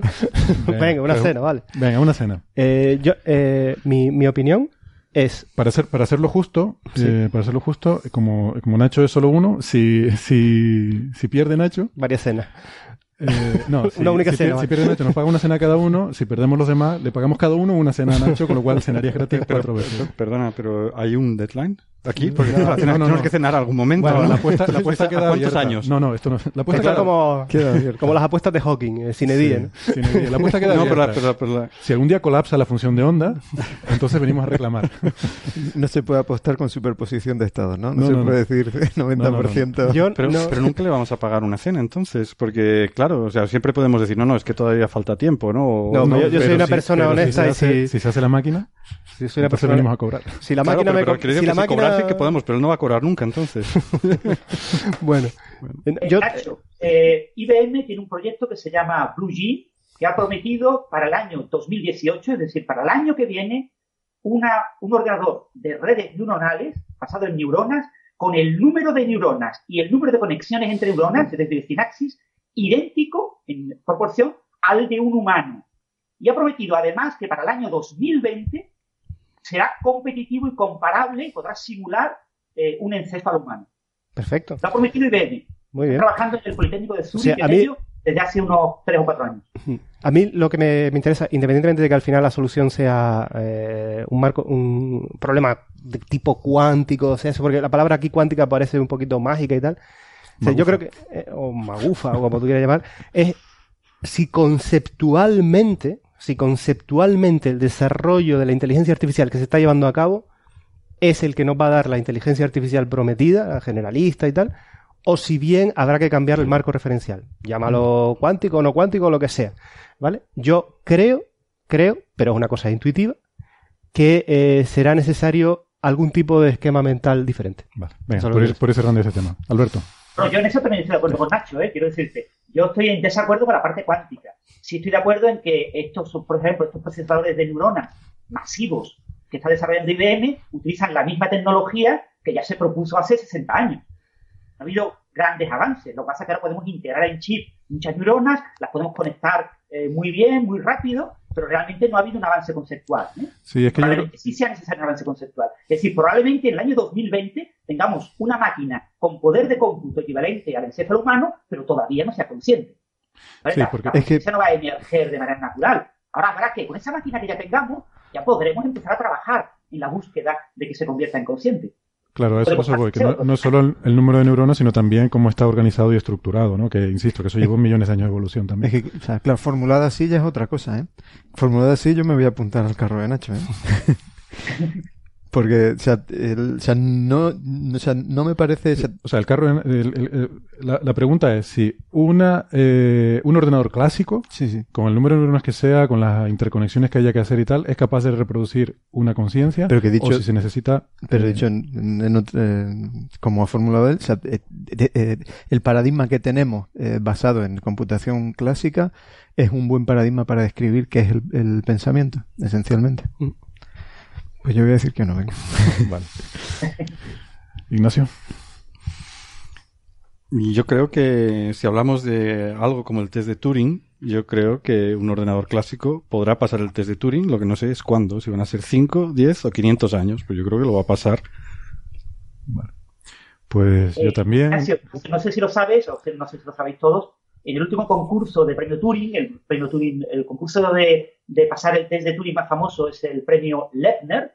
En el del año 2016 se convenció un software concreto que simula a una mujer de 18 años, convenció al 90% de los jueces de que era humana. Y se espera que para el año que viene, o como muy tarde el siguiente, es decir, para el concurso del año 2017 o para el concurso del año 2018, ya se supere el 100%. Pero, pero yo había entendido que, que, que competía con un, un, un niño de 5 años. Un niño, sí, yo No, no, yo digo para una persona ya pues con mayor y que sea consciente de que esté realizando el test también. Sí. Ha ganado el, el premio de 2016, eh, simula a una muchacha de 18 años. Ah, sí, eso no sabía. Ajá. y, y además que habla bastante bien y, y eso sí, si tú te metes en temas técnicos y empiezas a hablarles de QB, empieza a decirte que parece que le estás troleando y que ¿por qué le hablas de QB? Que hay cosas mucho más interesantes en la vida que hablar de QB.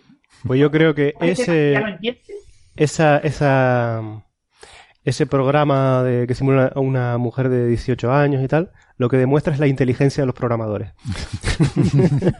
Bueno, han utilizado eh, profundo y parte de ese software es una caja negra que no sabe cómo funciona. Que ha aprendido de manera automática el lenguaje y respuesta en el lenguaje eh, leyendo páginas de información que hay en la web y realmente nadie sabe cómo funciona Enrico. Claro, pero eso es, a ver, es como tiene que ser, ¿no? O sea, todos estos sistemas de inteligencia artificial al final van a eso. Han aprendido de alguna forma y tú no tienes forma de saber qué neurona es la que hace qué cosa, ¿no? Es toda la red en su conjunto. Sí, pero en, en alguna forma, eh, te dejo ya, Héctor, que si no se te pone nervioso, que en alguna forma lo que nos interesa es real, o sea, lo que la inteligencia artificial nos da, aparte de la capacidad a lo mejor de poder resolver problemas que, que nuestro cerebro es incapaz y tal, ¿no? Es eh, entender cómo pensamos nosotros, entiendo yo. O sea, que yo creo que en última instancia es una simulación que, que, que- es decir, es un- una cosa que queremos desarrollar para entender ese, digamos, frontera última, gran problema eh, de la física o lo que sea, que es cómo, cómo, qué es el pensamiento, cómo se, cómo se piensa, ¿no? Eso no, no- no es- la imitación, sino es la, la fundamentación misma que claro. significa. ¿Cuáles son las leyes que hay detrás? Sí, es súper interesante y bueno, en ese sentido, nah, lo, lo voy a dejar aquí. Tendría más cosas. A mí es que me Nos ha apostado, mucho. nos ha apostado. No he apostado, bueno, pues, pues lo hago, venga, yo, yo apuesto que, que, que sí, que estoy con Francis con, y con Ignacio, de que... Hombre, claro, con, con esto- con esta compañía. Vale, vamos a pasar de tema. Eh, entonces, vamos a, a meternos ya a hablar un poquito, pero ya a modo muy, muy resumido, de lo que es la computación cuántica, eh, que al fin y al cabo es el trabajo principal de Ignacio y, y por, lo, que, vino, por vino- lo que es famoso. Vino a hablar de su libro. Y, y- y al final es de lo que menos vamos a hablar, pero bueno. Em, entonces cuéntanos, cuéntanos un poco, ¿no? Se trata de, tenemos estos qubits, que son por ejemplo átomos, eh, que cada uno de ellos almacena un bit, pero que tienen la peculiaridad de que pueden ser ceros o uno o una superposición del 0 y el 1, ¿verdad?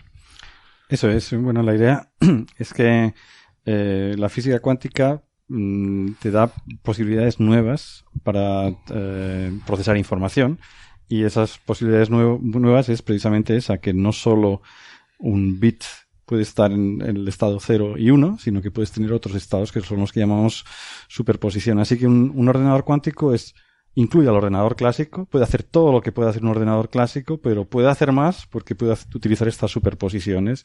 Y pues científicos lo que han visto es que utilizando estas superposiciones realmente se puede acceder a pues a otras formas de hacer computación que no se pueden hacer clásicamente o que si se intentan hacer con un ordenador clásico se tardaría muchísimo más tiempo, no son tan eficientes y han encontrado pues una serie de problemas en los cuales pues un ordenador cuántico utilizando estas superposiciones y las reglas de la física cuántica se pueden resolver de una manera más eficiente, más rápida ¿no? que con un ordenador clásico y eficiencia eh, lo medimos normalmente en cómo escala el tiempo de ejecución, el número de puertas lógicas con el tamaño de tu problema, con el número de dígitos, de los números que introduces en tu ordenador o algo así. Y entonces, bueno, pues eh, eso es lo que se, lo que se ha visto y lo que se está trabajando, por un lado, para desarrollar y construir este ordenador cuántico. Ya existen pequeños prototipos, pero se quieren pues construir ordenadores cuánticos más grandes.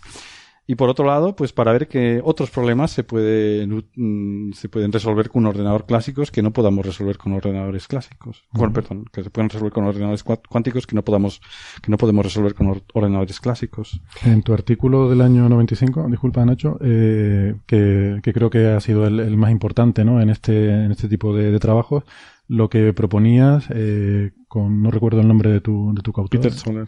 Soler. Em, proponías el uso de una, una tecnología en la que se, se tienen iones atrapados, eh, enfriados con láser a temperaturas muy bajas para preservar ese estado cuántico lo más puro posible. Y esos iones son los que actúan en este caso como, como qubits, ¿no?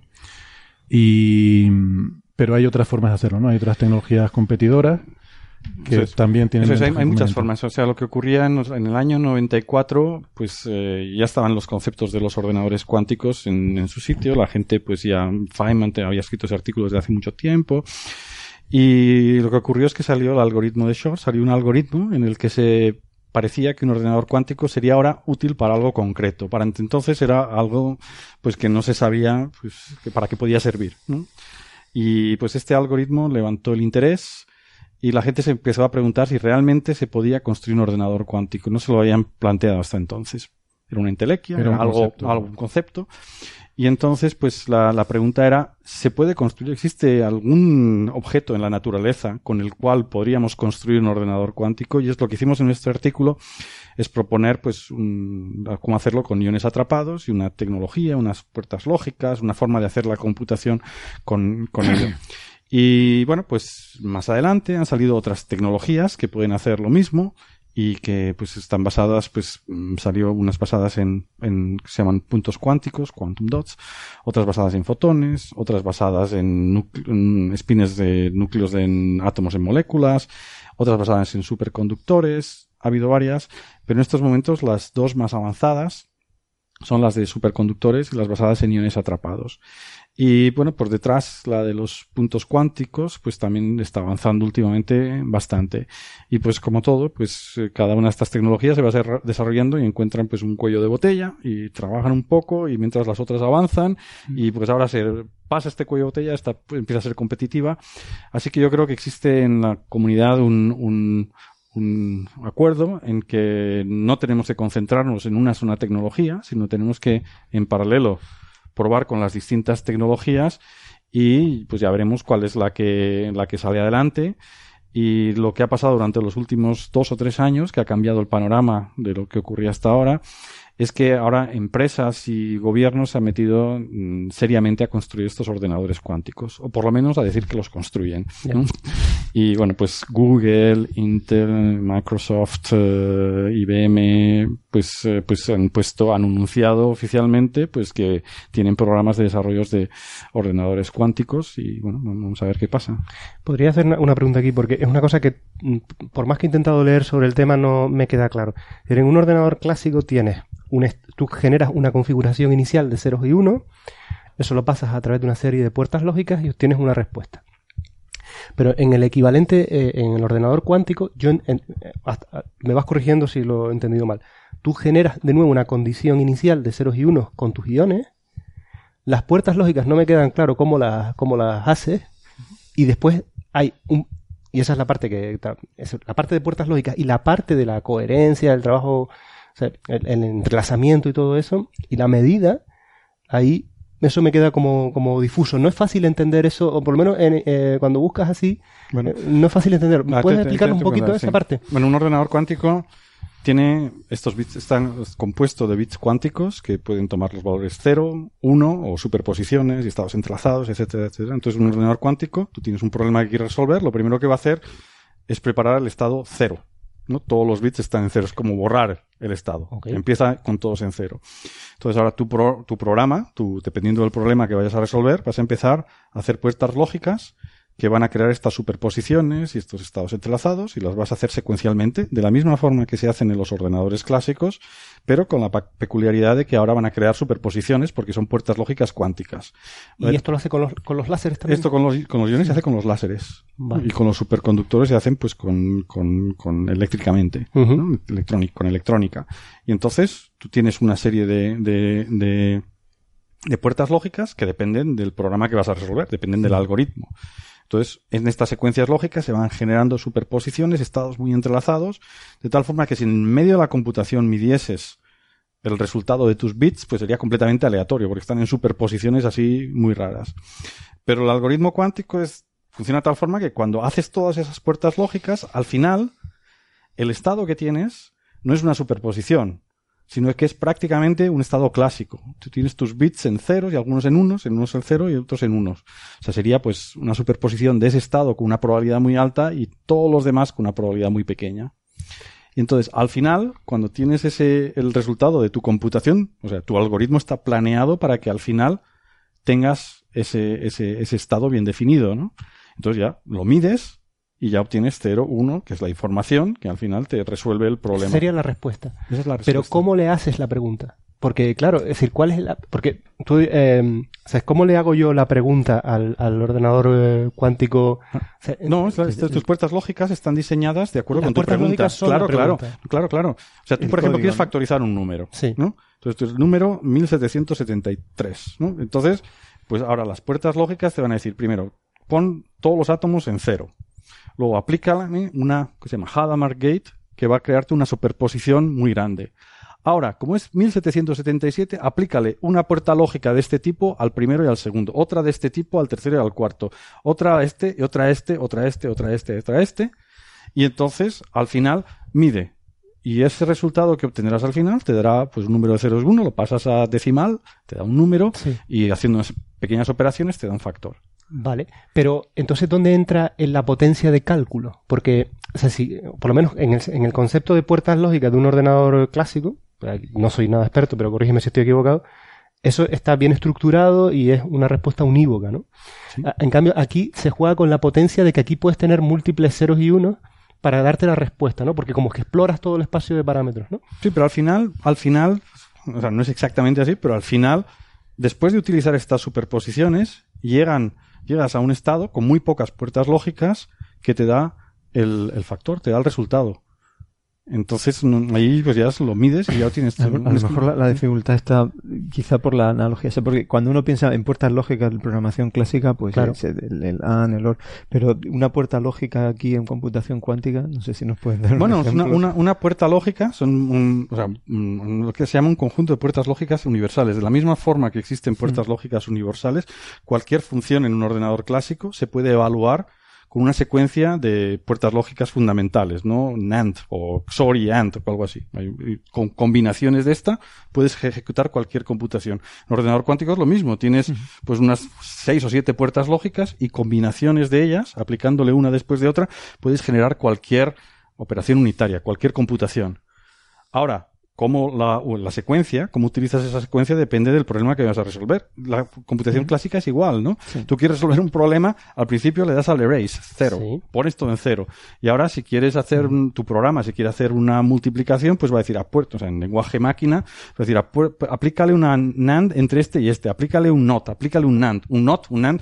La secuencia, el orden de la secuencia depende del problema y el algoritmo que vas a resolver. Es lo mismo cuánticamente la secuencia que vayas a aplicar de estas puertas ahora cuánticas depende del problema. Los resultados son también iguales. O sea, quiero decir, el, cuando piensas en 0 y 1, aplicas un AND y sabes que, o sea, 0, AND 0, eh, sabes lo que sale, pero cuando es una superposición, ¿qué, sale de...? Ah, pero eso no, eso no lo, no lo sabes. Si tú fueses capaz de saber lo que va por en medio, pues claro, lo podrías... Pero entonces, ¿dónde, Ignacio, ¿dónde está la potencia? ¿En que tú barres todo? No, no, no. La, la, potencia está en que utilizando estas superposiciones, o sea, simplemente con la primera puerta lógica que aplicas a, o sea, tienes todos en ceros, le aplicas esta Hadamard, creas una superposición de todas las combinaciones. Ya con esa puerta lógica ya tienes la superposición de todos. Y ahora tus puertas lógicas empiezan a mover entre ellos y se producen interferencias y esas interferencias o sea, hacen que, que, a lo mejor se te anulen muchos de los coeficientes y otros coeficientes no se te anulen. Y esta, al anular ciertos coeficientes con muy pocas puertas lógicas, realizas, eh, es lo que te da una potencia extraordinaria, mm, que si quisieras ahora con hacerlo con un ordenador clásico, pues tendrías que hacer pues, un número exponencial de puertas lógicas simplemente para describir un paso de tu, de tu ordenador cuántico. Sí, pero por ejemplo, cuando tú, de porque creo que el caso de la factorización, el caso de la factorización es un buen ejemplo. Aunque sea un número simple, ¿no? A 27 o lo que sea, o 23, da igual el, ordenador cuántico prueba todos los productos y se queda con la solución que da 23? No funciona así. Entonces, no, funciona así. Esa es la forma de explicarlo cualitativamente. Ah, que eso es lo que... que tienes, que de alguna forma estás probando todos los productos. No, pero lo que haces es hacer otra operación que es, pues, es una exponenciación módulo el número que quieres factorizar. Tienes un número aleatorio, lo exponencias a otro número, módulo el número que quieres factorizar. Y esa operación lo que haces es crear una superposición. Es decir, estás creando una superposición en el cual ese número lo exponencias a 1, a 2, a 3, a 4, a 5 y tienes una superposición de todos ellos. Y una vez tienes esa superposición de todos ellos, o sea, estás realizando esa operación como en paralelo, resulta que si haces una transformada de Fourier, que es otra, otro conjunto de puertas lógicas, pues te va a dar ahora una distribución de probabilidad, si midieses, ¿no? que está picada en ciertos números. Y a partir de esos ciertos números puedes extraer el factor haciendo una operación matemática, una, una, de estas, un algoritmo muy simple que se puede hacer eficientemente. ¿Este el Gruber, creo que se llama? No, no, no, no. Este, este algoritmo es el oh. algoritmo de Arquímedes. Ah, el algoritmo de Arquímedes, no sé qué, pues sacas, sacas el resultado. Entonces, claro, o sea, o sea, realmente estás utilizando que al hacer la exponenciación haces una exponenciación en paralelo en todos ellos, ¿no? Pero luego tienes que extraer esa información y para eso haces esta transformada de Fourier que mezcla coeficientes, hace interferencias y hace que al final pues solo te aparezcan superposiciones de unos estados que te dan el que te dan información sobre el resultado. Ya para ver los detalles habría que ver las matemáticas. sí, claro, pero bueno, que, lo que sí veo es que, eh, que por lo menos la, mm, cuando uno va a internet y trata de acceder a esto desde un punto de vista más divulgativo, no sé si no he encontrado nada sencillo. A lo mejor, Francis, ¿tú sabes algo para el que quiera profundizar en esto? Bueno, hay, muchas web, y muchos cursos, hay muchos tutoriales. Yo recomendaría un, un MOOC, que ahora está muy de moda, un curso de estos online, masivo, para, y que una vez que entiendes los conceptos básicos del punto de vista matemático, necesitas un poquito de matemática, si no te cuesta bastante trabajo. Lo que quiero comentar es que hemos puesto mucho el foco en la parte de puertas lógicas y quizá para muchos oyentes convenga hablar de más de la idea clásica de algoritmo. Yo cojo un estado inicial, tengo por ejemplo 10 bits, tengo un estado inicial de 10 bits, y yo quiero hacer un algoritmo que haga algo, por ejemplo, factorizar ese número. Pues entonces lo que hago yo es ir aplicando operaciones. Voy aplicando unas operaciones, voy haciendo otras operaciones. ¿Qué hace una operación? Coge dos o tres bits, dos bits, tres bits, lo que sea, y obtiene un pequeño resultado que sustituye en uno de esos bits. Esto es lo que hace un ordenador clásico. Va operando, hace una operación, después hace otra, después hace otra, después hace otra. Cuando llega al final el algoritmo, el resultado final que yo obtengo son los factores del número que yo tenía. En computación cuántica se hace exactamente lo mismo. Lo que ocurre es que el estado inicial primero se superpone. Son eh, los qubits los bits cuánticos, esos 10 bits cuánticos los pongo en un estado de superposición. Asigno una probabilidad, uno partido, eh, por ejemplo, si tengo 10 estados, 10 qubits, tengo 2 elevado a 10, es decir, 1024 estados. Entonces yo asigno una probabilidad común a todos esos estados iniciales. Y tengo todos los 1024 estados de forma simultánea almacenada en ese registro cuántico, cada uno de ellos con una probabilidad de 1 partido 1024. Ahora yo realizo una serie de operaciones. Voy jugando con unos bits, voy jugando con otros. Una de esas operaciones, la clave del algoritmo de Peter Shor de factorización, es la transformada de Fourier cuántica. Y después de haber hecho todas estas operaciones, el resultado final es un resultado en el que alguna de esas de algunos de esos estados es muy probable y los otros estados son poco probables. Entonces, cuando yo mida ese resultado, con alta probabilidad mediré los, eh, unos picos en lo que corresponden a los números, o sea, a los eh, códigos binarios que codifican los números de los factores primos del número que yo quería factorizar. Si yo hago bien el algoritmo, pero básicamente hacer un algoritmo cuántico es igual que un algoritmo clásico. Aplicar operaciones. Lo que pasa es que en el clásico yo le aplico bit a bit y cada bit es independiente y, yo, si pongo una condición inicial, tengo una única condición inicial y sin embargo en el orden cuántico, con esa operación eh, que ha dicho eh, Ignacio, la, la eh, luz de Haraman, yo tengo una superposición. Tengo un estado que tiene todos los estados posibles en ese registro. Y todas mis operaciones cuánticas, ejecutadas correctamente, se aplican sobre las, todas las posibles estados. Yo aplico simultáneamente con 10 qubits 1024, a 1024 cosas, le voy aplicando todas las operaciones. Y al final, claro, es un buen resultado si yo he forzado que lo que a mí me interesa sea mucho más probable y lo que no me interesa sea poco probable. Claro. Bueno, pues yo creo que lo tenemos que ir dejando ya por aquí. Eh, me ha parecido apasionante la tertulia. Eh, muchas gracias, eh, Ignacio, por, acompañarnos hoy. Gracias a vosotros. ha sido un placer y sobre todo tenerte aquí de visita y la conferencia que has dado, que por cierto le quiero recordar a nuestros oyentes que está disponible en Internet, en la web del IAC, IAC Talks. Ahí pueden, pueden acceder a esta, esta charla en inglés, pero los que se manejen con la lengua de Shakespeare, pues espero que les resulte tan, tan apasionante como a nosotros. Y nada, gracias Nacho, Alberto. reiterar las gracias de Héctor por, por, tu amabilidad, por estar con nosotros eh, más de una hora y media hablando y sobre unos temas fascinantes y con los que estoy completamente seguro que el resto estaría de acuerdo. Podríamos estar hablando muchas más horas, ¿no? Y, gracias también a, Francis que, que nos ha atendido ahí un poco como ha podido apañar una conexión de, de Skype. Gracias Francis.